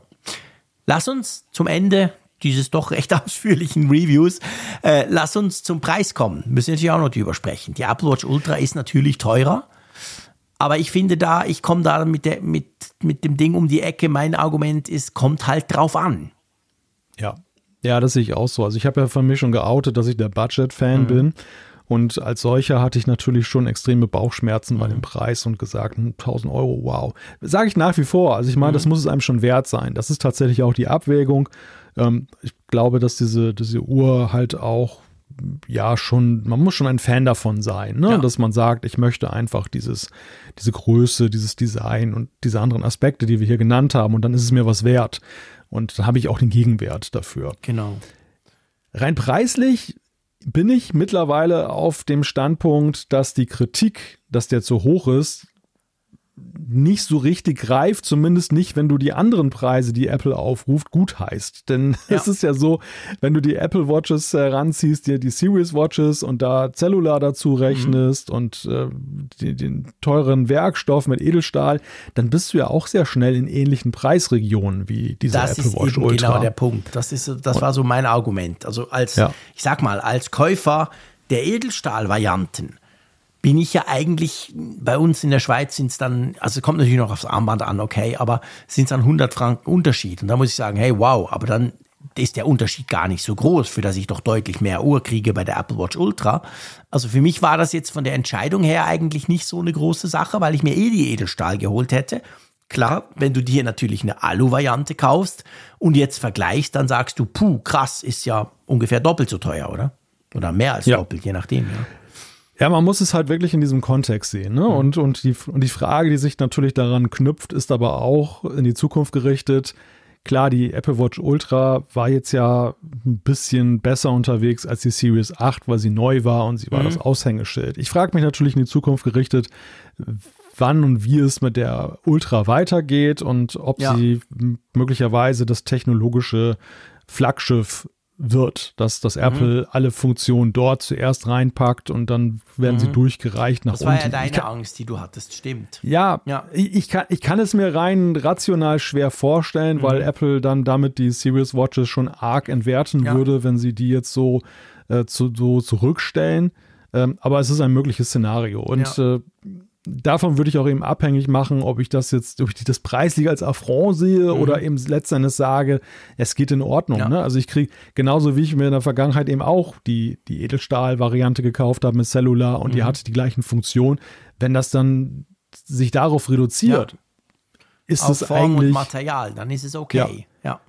Genau. Also wenn, wie gesagt, wenn, wenn ich grundsätzlich konform gehe mit diesem, dieser Bepreisung, die Apple wählt, wenn, wenn ich die sowieso ablehne, ich meine, Mhm. Ja. dann bist du auch bei der Ultra raus. Aber, Ja, logisch, aber klar. wenn, aber wenn du die bislang akzeptiert hast und bislang gesagt hast, okay, Genau. geht in Ordnung, dann finde ich, kannst du damit leben. Sehe ich ganz genau gleich. Da bin ich absolut deiner Meinung. Ja, ich würde sagen, wir haben fast eine Stunde über die Apple Watch Ultra gesprochen. Aber ihr wisst ja, was lange währt, kommt, wird endlich gut. Von dem her wollten wir euch da mal unseren umfassenden Überblick über Monate der Nutzung geben und ich hoffe, ihr konntet davon ein bisschen profitieren, weil längst nicht alle sind ja, gehören ja zu den Early Adapters und schlagen da gleich zu. Gut, lass uns zum nächsten Thema kommen. Lass uns über James Bond reden. Naja, nicht ganz, aber es, es mutet ein bisschen so an. Du hast eine Geschichte dazu verfasst auf, auf Heise und ich habe die gelesen. Ich muss sagen, ich war, diese Geschichte war mir vorher nicht so ganz klar. Diese News, die ging irgendwie an mir vorbei. Und es war schon relativ interessant, da was mit Analyst 941 passiert. Fass mal kurz zusammen. Da wurde quasi generalstabsmäßig ein Leaker bei Apple enttarnt, oder? Ja, zumindest stellt er es so dar. Und das ist auch okay, da. wichtiger, wich- wichtiger Punkt, stimmt. Also es ist, es ist in einem hohen Maße eine, eine Geschichte, die noch viele Fragezeichen hat, weil sie genauso wie irgendwas behauptet wird, was Apple angeblich plant, wird auch da etwas behauptet, was Apple angeblich getan hat, um zu verhindern, dass diese Details an, Mhm. Ja, genau. an die Oberfläche kommen. Und das macht es eigentlich zu einer durchaus dann wiederum unterhaltsamen Geschichte. Also es geht um Folgendes. Es gibt diesen, oder es gab diesen Analyst 941, einen unbekannten, einen anonymen Leaker, Ja. der unter diesem Handle halt bei Twitter und einem anderen bei Mac Rumors, einem Blog da unterwegs gewesen ist im Forum. Und der hat halt jede Menge Details veröffentlicht in diesem Frühjahr über iOS 17 und die weiteren Betriebssysteme. Und das war bemerkenswert, weil wir sehen ja viele Leaks aus Fernost. Wir sehen Mhm. viele Leaks so über Hardware, weil dort eben in den riesigen Fabriken da Abertausende von Mitarbeitern Genau. beschäftigt sind. Und da fällt ja immer mal irgendwas raus. Klar. So von wegen Brillenbügel bei der, beim möglichen Headset und äh, Kamera beim iPhone. Aber selten passiert das ja tatsächlich mit Software, weil Apple das am Stammsitz macht in Cupertino und da auch äh, augenscheinlich mit den Sicherheitsmechanismen sehr gut unterwegs Ja. ist. Nun haben wir halt wirklich eine große Dichte von diesen Sachen ge gesehen. Also man muss auch noch dazu sagen, dieser Analyst 941 war erstmals aufgetaucht letztes Jahr mit dem iPhone 14 Pro. Und das war die Quelle, die damals vorab geleakt hat, dass diese Dynamic Island ein zusammenhängender Komplex ist aus diesen beiden Aussparungen und der Software Ja. hintersteckt, die was anzeigt. Während alle anderen zu dem Zeitpunkt noch glaubten, das wären einfach so zwei Löcher im Genau, Display genau. ohne Funktion. Ja. Das, das war eigentlich so der große Scoop, den Ja. dieser Analyst oder dieser, dieser, dieser Leaker hatte. Genau.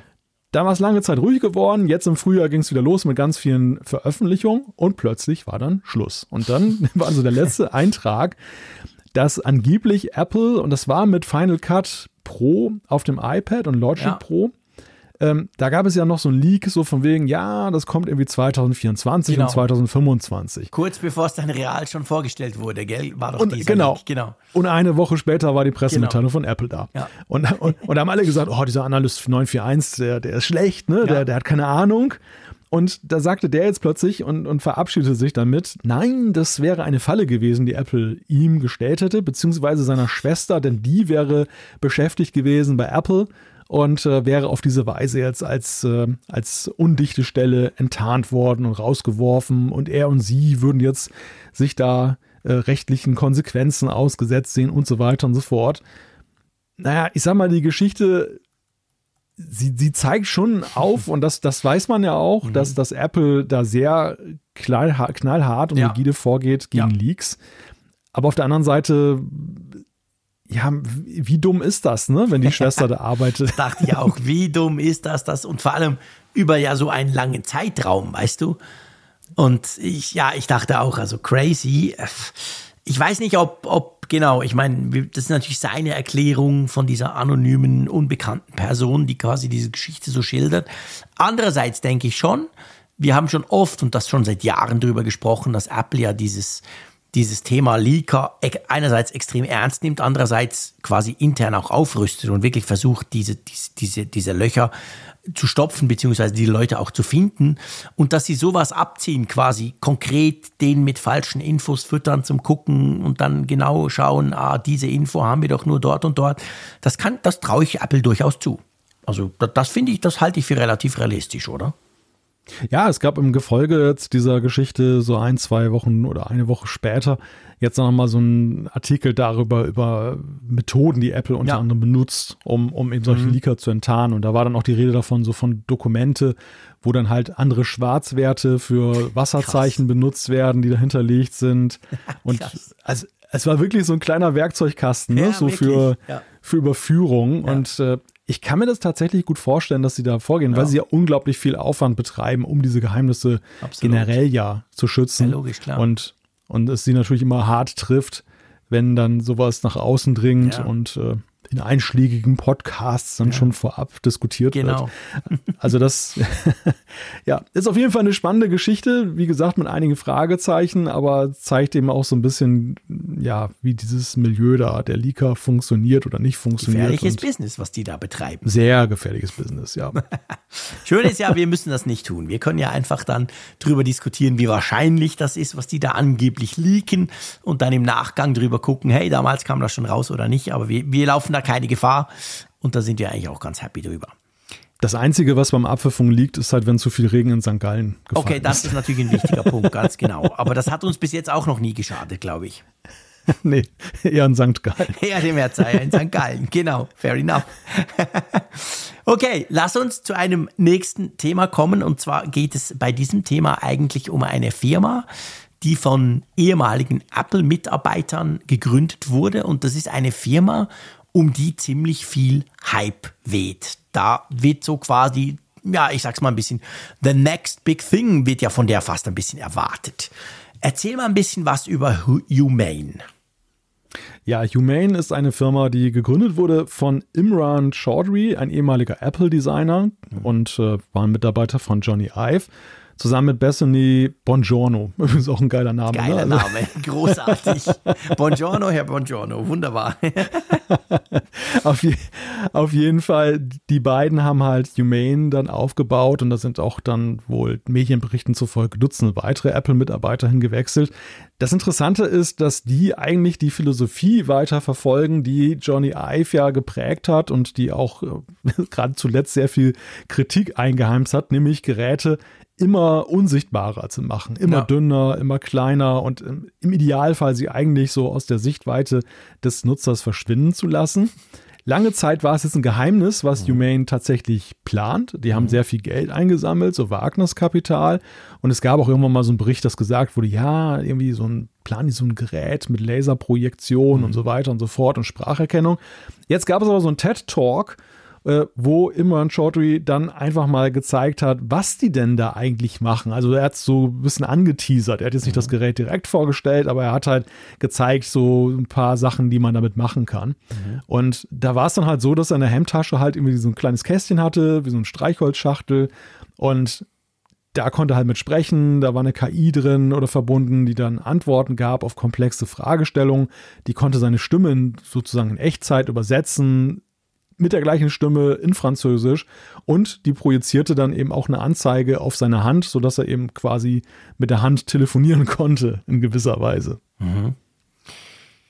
Ähm, ich muss ja sagen, für den ganzen Hype, der, klar, ich meine, das ist immer das Problem, wenn natürlich in einer Firma, wenn da clevere Köpfe drin sind, wenn einer Firma nachgesagt wird, hey, irgendeine riesen mega Sache zu planen und dann machen sie so ein, so Sneak Peek und zeigen mal was, dann ist ja oftmals so, dass logischerweise das dann nicht so ganz verrückt ist, wie man es vielleicht dachte, aber ich fand jetzt trotzdem so, ja, okay, also äh, ich bin jetzt nicht vom Stuhl gefallen, ehrlich gesagt.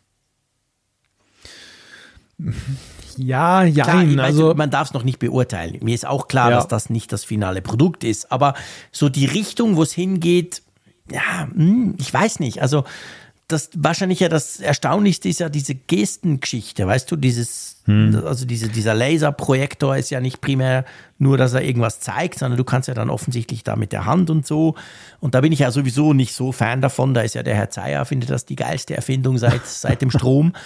Ähm, ja, drum, ja. Das, das Interessante eigentlich an dieser ganzen Humane-Geschichte ist, dass sie in vielerlei Hinsicht eben ihre Prägung durch Apple anzeigen. Ne? Also einerseits, mhm. dass sie eine riesen, riesen Geheimnistuerei machen, ja, aber eigentlich schon so ein bisschen was rausgerutscht ist dann der generell der Gedanke, dass sie eben Technologien nehmen, die wir auf Messen alle schon mal gesehen haben, mhm. also diese Handprojektion so, oder Tastatur auf dem Tisch, in die man mhm. reintippen kann, haben wir auch alle schon vor Jahren ja. gesehen, aber hier ist halt so der Ansatz nicht, das einfach nur noch mal zu zeigen, sondern ein Produkt daraus zu ja. schnüren, zusammen mit anderen Komponenten. Mhm. Ein bisschen weiterzuentwickeln ja, auch.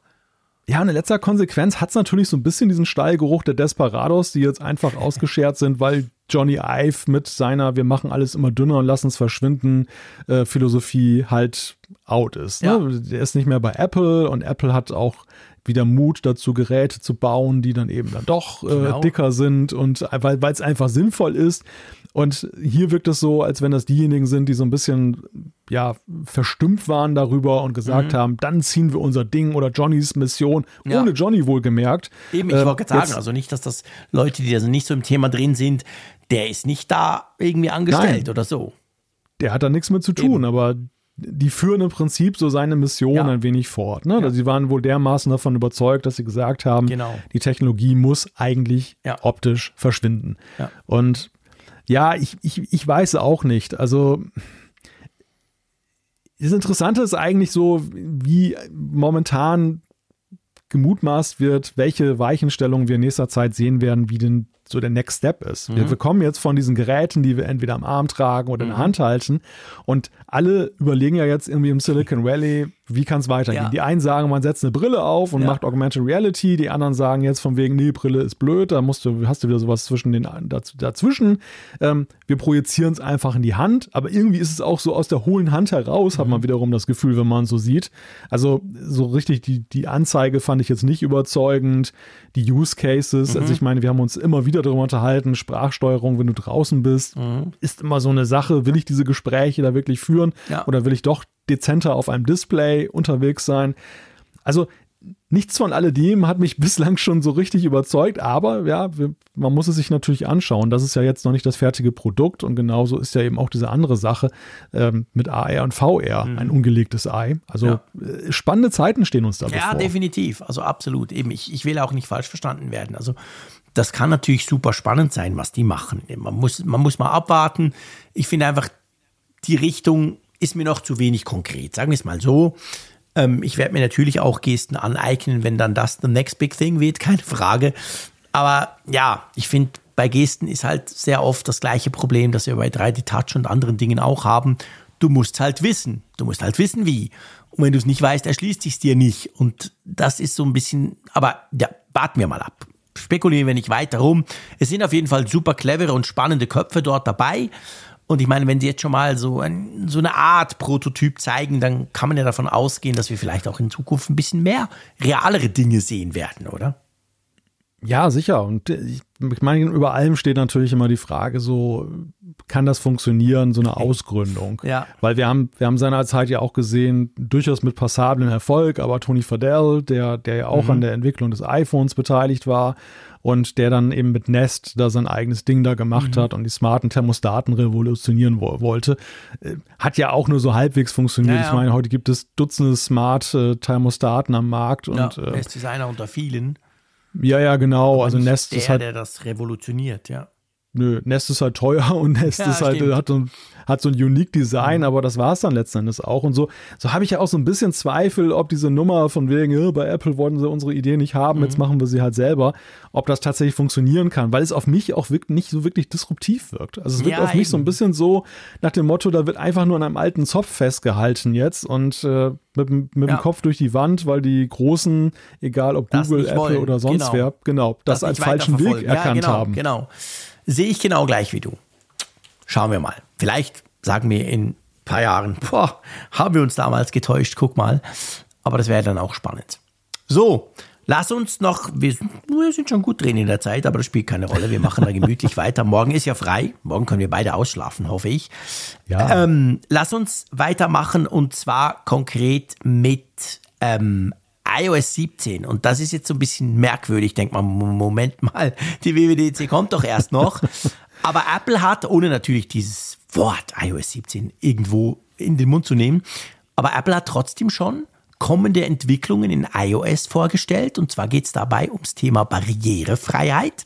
Und bevor du uns erklärst, was das genau bedeutet, sage ich schon mal, dass ein Feature mich natürlich extrem getriggert hat in dieser Meldung heute. Du weißt wahrscheinlich welches.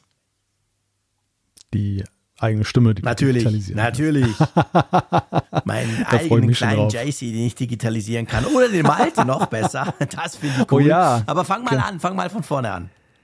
Ja, es ist ja mittlerweile gute Tradition, dass Apple zum Tag der Barrierefreiheit, den Welttag der Barrierefreiheit, ähm, dann eine Pressemitteilung rausgibt, wo sie dann darstellen, was sie an neuen Bedienungshilfen in nächster Zeit planen. Sie arbeiten da ja so mit Communities auch mal zusammen, die eben dann auch Menschen vertreten, die diese Einschränkungen haben mhm. und die dann da um Hilfe ersuchen oder Ideen haben, wie man es machen ja. kann und Apple realisiert das auf den Geräten.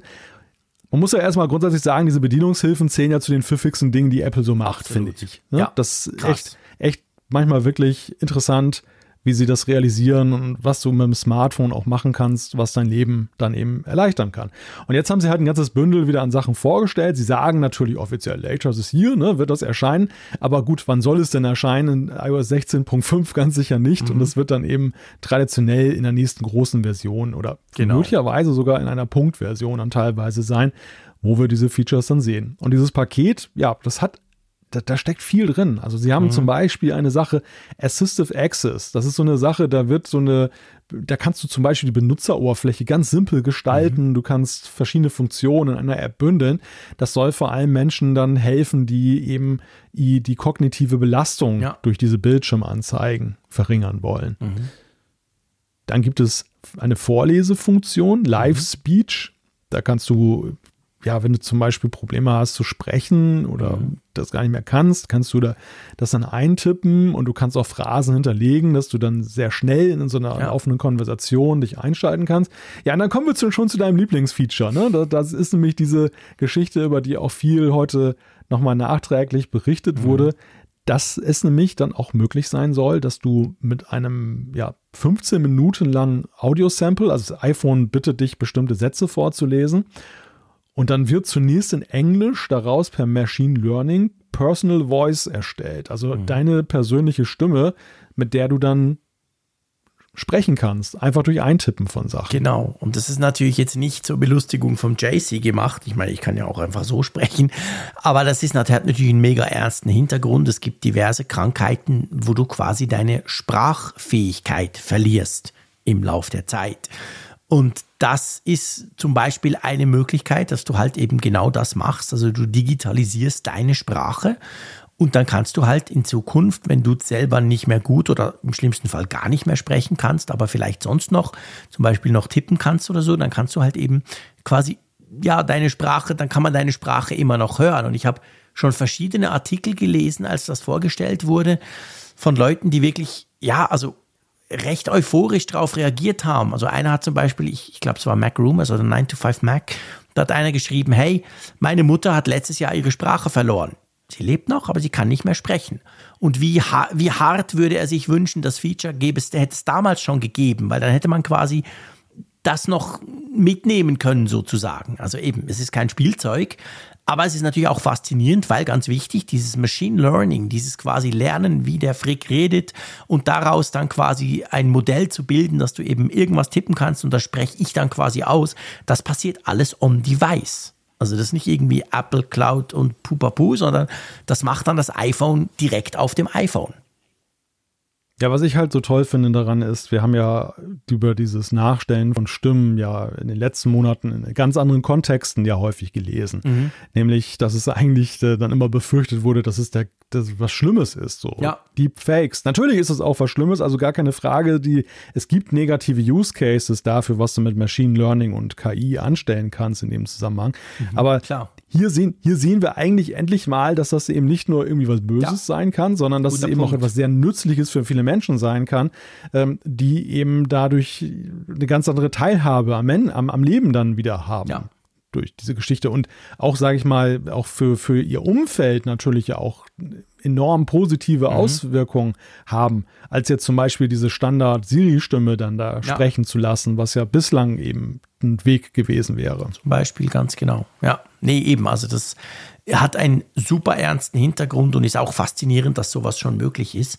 Auf einem kleinen, auf einem Smartphone quasi. Ich meine, man kann das natürlich inzwischen machen ähm, dass man das quasi ähm, digitalisiert und dann kann man irgendwelche Leute mit irgendwelchen Sachen reden lassen, aber da brauchst du massiv Rechenpower, du brauchst irgendwelche speziellen Grafikkarten, die da 50, 60 Stunden lang dran rumrechnen, damit du so ein Modell trainieren kannst quasi. Und hier geht das halt auf dem Smartphone. Und dadurch wird es natürlich möglich, solche Dinge zu tun, im positiven Sinn, wenn du eben zum Beispiel selber deine Sprache verlierst, kannst du sowas machen, ohne dass du jetzt der Mega-Geek sein musst, der sich da mit solchen KI-Themen beschäftigen muss. Und das finde ich schon extrem faszinierend. Gibt noch ein anderes Feature, das sie vorgestellt haben, oder? Genau, es gibt noch Point and Speak, mhm. das ist in die Lupenfunktion integriert. Damit kannst du so Beschriftungen, also Geräte, wo du diverse Beschriftungen hast, kannst du dann besser erfassen. Mhm. Und äh, das macht sich auch den LIDAR-Scanner äh, zunutze und maschinelles Lernen. Also das ist auch eine, eine ganz nutz, nützliche Geschichte. Und dann gibt es noch Dutzende weitere Verbesserungen, die sie so im System, also nicht größerer Natur ja. jetzt, so wie diese Features, aber wo sie auch nochmal nachgebessert haben oder nachbessern wollen, besser mhm. gesagt. Noch haben wir es ja nicht. Ja. Ähm, also das äh, ist auf jeden Fall eine sehr interessante Fortschreibung einmal mehr. Ja, mega spannend, finde ich auch. Glaubst du, das kommt noch bei iOS 16. Punkt irgendwas oder sparen sie sich das für iOS 17? Ich glaube tatsächlich, das werden wir erst mit iOS 17 sehen. Ja. Also das, das sind so Funktionen, meine, die, ja, habe ich auch das Gefühl, die schon ein bisschen tiefgreifender unterwegs sind und die, die sie dann dort dann ja. lancieren. Gut. Letztes Thema, bevor wir zu unseren Rubriken kommen ist das Thema ähm, unterwegs sein mit dem Flugzeug und der Koffer geht verloren, beziehungsweise ich will wissen, wo mein Koffer ist. Da haben wir auch schon, ja, schon lange drüber gesprochen. Es gab ja da mal, ich glaube, das, das, war letztes Jahr oder plus minus ein Jahr her, gab es ja da so Verwirrung quasi. Ich glaube, Lufthansa, Swiss und so haben gesagt, nein, nein, ihr dürft keine AirTags in den Koffer packen. Klammer auf, haben wir natürlich trotzdem die ganze Zeit gemacht, Klammer zu. Und jetzt gibt es aber sozusagen das offizielle Okay von ganz oben, oder? Genau, es hat die Internationale Zivilluftfahrtorganisation, die ICAO, die hat das äh, aufgenommen ihre, ja, ihr Regelbuch sozusagen, was vielen Airlines dann als Grundlage dient und beziehungsweise eben auch den, den Zulassungsbehörden, den Regulierungsbehörden und die, das Luftfahrtbundesamt in Deutschland hat dann auch gesagt, okay, das übernehmen wir. Also diese Tracker, wenn sie eben bestimmte Voraussetzungen erfüllen, mhm. dazu zählt zum Beispiel die Knopfbatterie CR2032, eine gewisse Gewichtsklasse nicht mhm. überschreiten, eine gewisse Wattstundenzahl nicht überschreiten, ja. dann sind sie zulässig und können auch legal gebraucht werden. Sehr cool. Das war letzten August, ich erinnere mich. Das war nämlich, wir haben ja dann den, also ich wahrscheinlich, du machst ja solche Dinge nicht. Ich habe dann den Airlines unterstellt, dass sie da nur dagegen sind, weil sie eben äh, quasi nicht wollen, dass das offensichtliche, die Überforderung mit den vielen Koffern da so offensichtlich dann gezeigt wird, weil du das halt dann tracken kannst. Aber das war so diese Zeit, das war irgendwie Mitte, Ende August, als diese Diskussion kam, wo die Airlines das zum Teil verbieten wollten, weil sie gesagt haben, es gibt halt keine, keine Regelung dazu. Jetzt ist die Regelung da, das heißt, ihr könnt eure AirTags oder natürlich auch andere Tracker in dem Bereich könnt ihr dann nutzen. Gut, Umfrage der Woche, mein Lieber. Die Umfrage der Woche, ja. Ja, wir haben euch letzte Woche gefragt, wie findet ihr eigentlich die Entscheidung Final Cut Pro und Logic Pro, die jetzt auf dem iPad erscheinen werden, im Abo anzubieten? Gut, und da haben 1805 Leute, ich habe gerade noch refreshed, mitgemacht. Und ja, ähm, 41,6 Prozent sagen, pff, keine Ahnung, weiß ich nicht. Oder anders gesagt, ist mir doch wurscht. Ähm, ein Drittel genau sagt, gut, finde ich gut, diese Entscheidung. und dann doch aber ein Viertel sagt schlecht.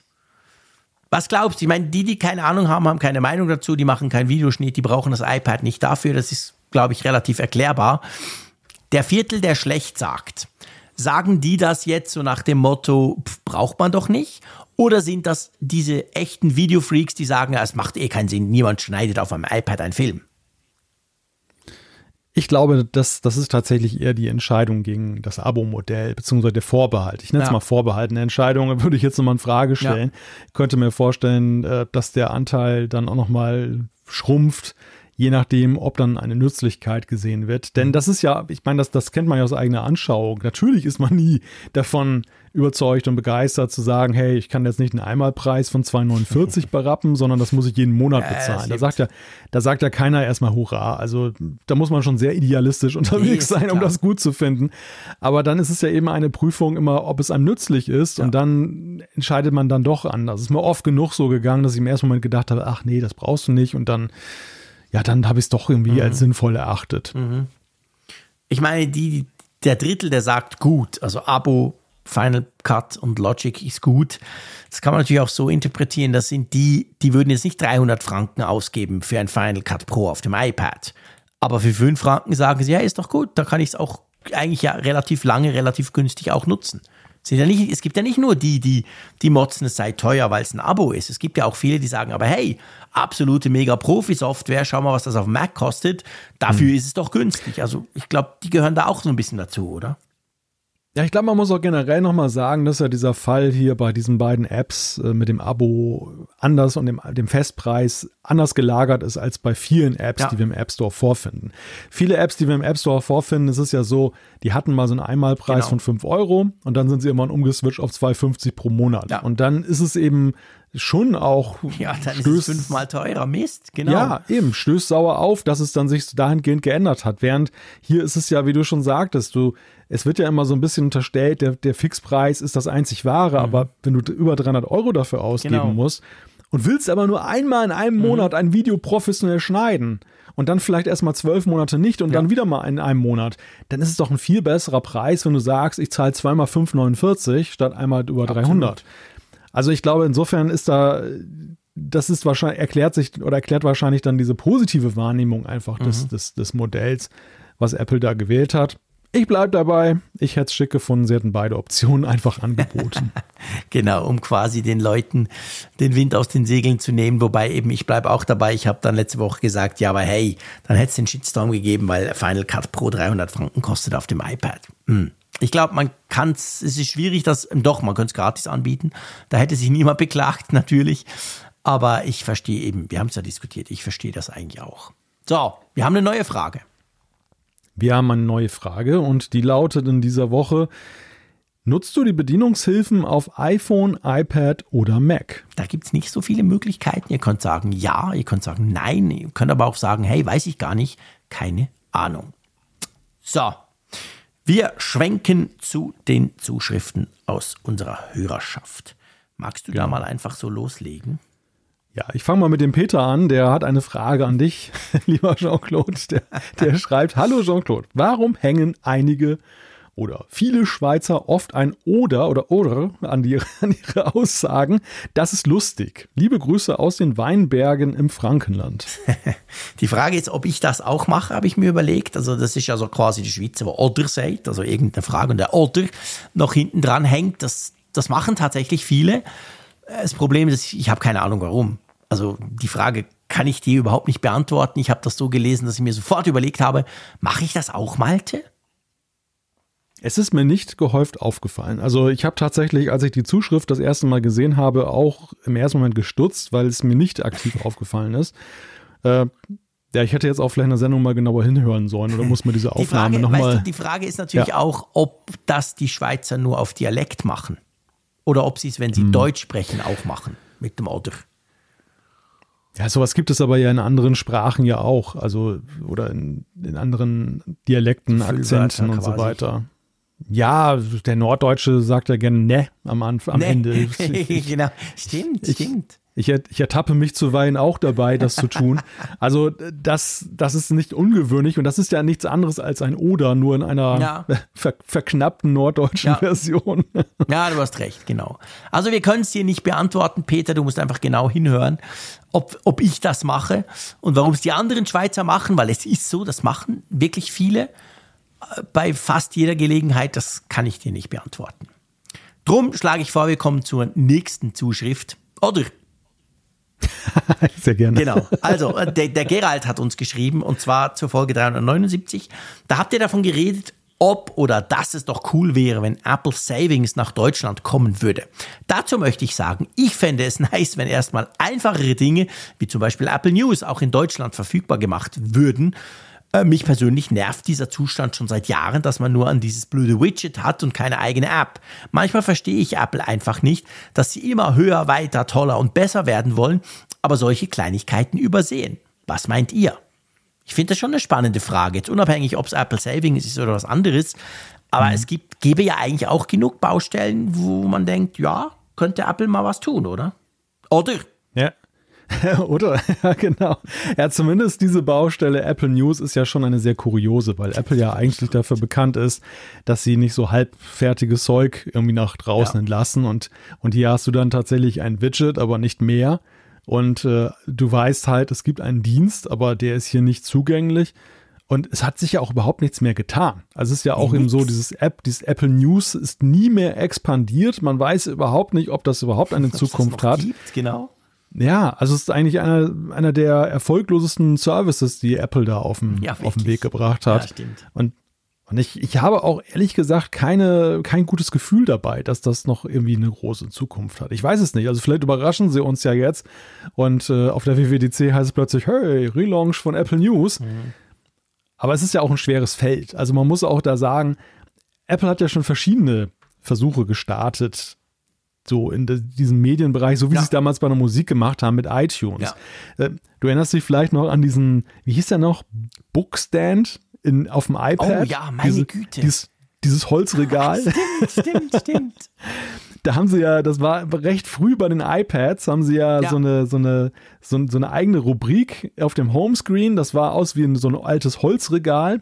Und dann konnten halt App-Entwickler ihre E-Paper-Apps so genau. anpassen, dass sie kein Icon hatten, sondern dass sozusagen die Titelseite Dort deiner Zeitschrift oder Zeitung da ja. zu sehen war.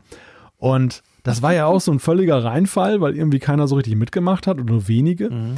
Und, und Apple News ist ja auch so ein, so ein Approach gewesen, zu sagen, wir gehen mal in dieses, diesen fragmentierten Nachrichtenmarkt rein mhm. und ähm, bündeln mal. das mal ja. in einer News-App, ja. was, was ja mittlerweile auch viele andere getan haben. Ich habe letztens gesehen, Microsoft hat da auch so eine App, die auch im App Store mhm. ist. Da kannst du auch. Aber es ist, alle, es ist eigentlich alles so immer, dass ich denke, hm, ja, kann ich zu Ende gedacht. Kann ich eigentlich auch einen Feedreader ja, einfach mal einsetzen? Genau, genau, ja. Genau.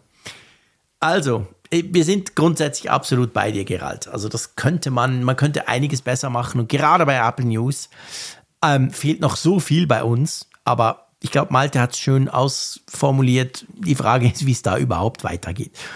Ich würde vorschlagen, bevor wir diese Sendung, die etwas länger wurde, beenden, nehmen wir das nächste Feedback noch rein, lieber Malte, und zwar ganz einfach drum, weil es etwas richtig stellt, was ich falsch gesagt habe. Genau, da hat uns Dieter geschrieben und zwar. Ich glaube, es war der Johannes. Ähm, ich habe es, glaube ich, falsch eingetragen in unserem Tool. Ah, stimmt. Da oben steht Dieter ja, und da unten Johannes. Ahnung, warum. Das ist I'm ja eine sehr, eine sehr verwirrende Gemengelage hier. Egal wer. Also ich, das haben wir uns, glaube ich, auch noch ein paar mehr geschrieben. Ähm, ja. Es geht darum, um ein Feedback zur Folge 376 beziehungsweise zur HomePod-Geräuscherkennung. Und da schreibt der Johannes, ich hatte gelesen und ihr hattet auch, es auch so erwähnt, dass sie erst auf großen HomePods der zweiten neuen Generation funktioniert. Ich habe zwei Geräte der ersten Generation und auch bei diesen lässt sie sich in den Einstellungen aktivieren und sie funktioniert auch. Das Piepen des Backofens reicht aus, um den Alarm zu triggern. Ich hatte das dann tatsächlich ein paar Tage später, nachdem ich das gesagt hatte, habe ich das selber festgestellt, weil ich habe in der Küche unten auch einen alten, in Anführungszeichen großen HomePod und habe gemerkt, hey, da geht das ja auch, als ich da mal ein bisschen rumgespielt habe in den Einstellungen. Drum, sorry, ich habe das falsch gesagt. Das war natürlich Quatsch, nur bei den neuen großen oder den Minis. Es geht bei allen HomePods, von dem her könnt ihr das nutzen, wenn ihr das wollt. So, mein Lieber. Ich würde sagen, das war's. Egal, ob wir morgen frei haben oder nicht, je nachdem, wann ihr das hört, habt ihr vielleicht ja nicht mehr frei. Ähm, wir beschließen die Ausgabe 381. Und ja, ich freue mich schon wieder auf nächste Woche. Mal gucken. Ich meine, die WWDC rückt immer näher. Da müsste jetzt dann eigentlich langsam mal hm, noch das eine oder andere Gerücht kommen, zum Beispiel. Bin ich sehr gespannt. Wir werden sehen. Wir werden auch darüber diskutieren. Da freue ich mich schon drauf. Ich freue mich auf euer Feedback, was ihr uns schreibt zu unseren Folgen. Und ja, hey, falls ihr frei habt, dann genießt die paar Tage jetzt und du natürlich auch, Malte, weil du weißt, ich weiß, du machst diese Brücke auch. Ich wünsche dir gute Tage, bis bald, macht's gut und tschüss aus Bern. Oder? Ganz im Stile der Geräuscherkennung des HomePods würde ich jetzt sagen, bei dir piept's wohl. Quatsch, Spaß beiseite. Ich wünsche dir natürlich auch einen schönen Feiertag, schönes langes Wochenende, lieber Jean-Claude. Herzlichen Dank. Auch an euch dafür, dass ihr den Apfelfunk gehört habt. Nächste Woche gibt's uns wieder. Bis dann. Tschüss von der Nordsee.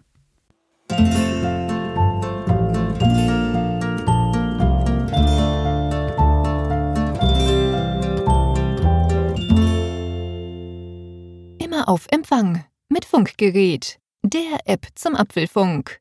Lade dir jetzt Funkgerät für iOS und Android kostenlos im App Store und bei Google Play.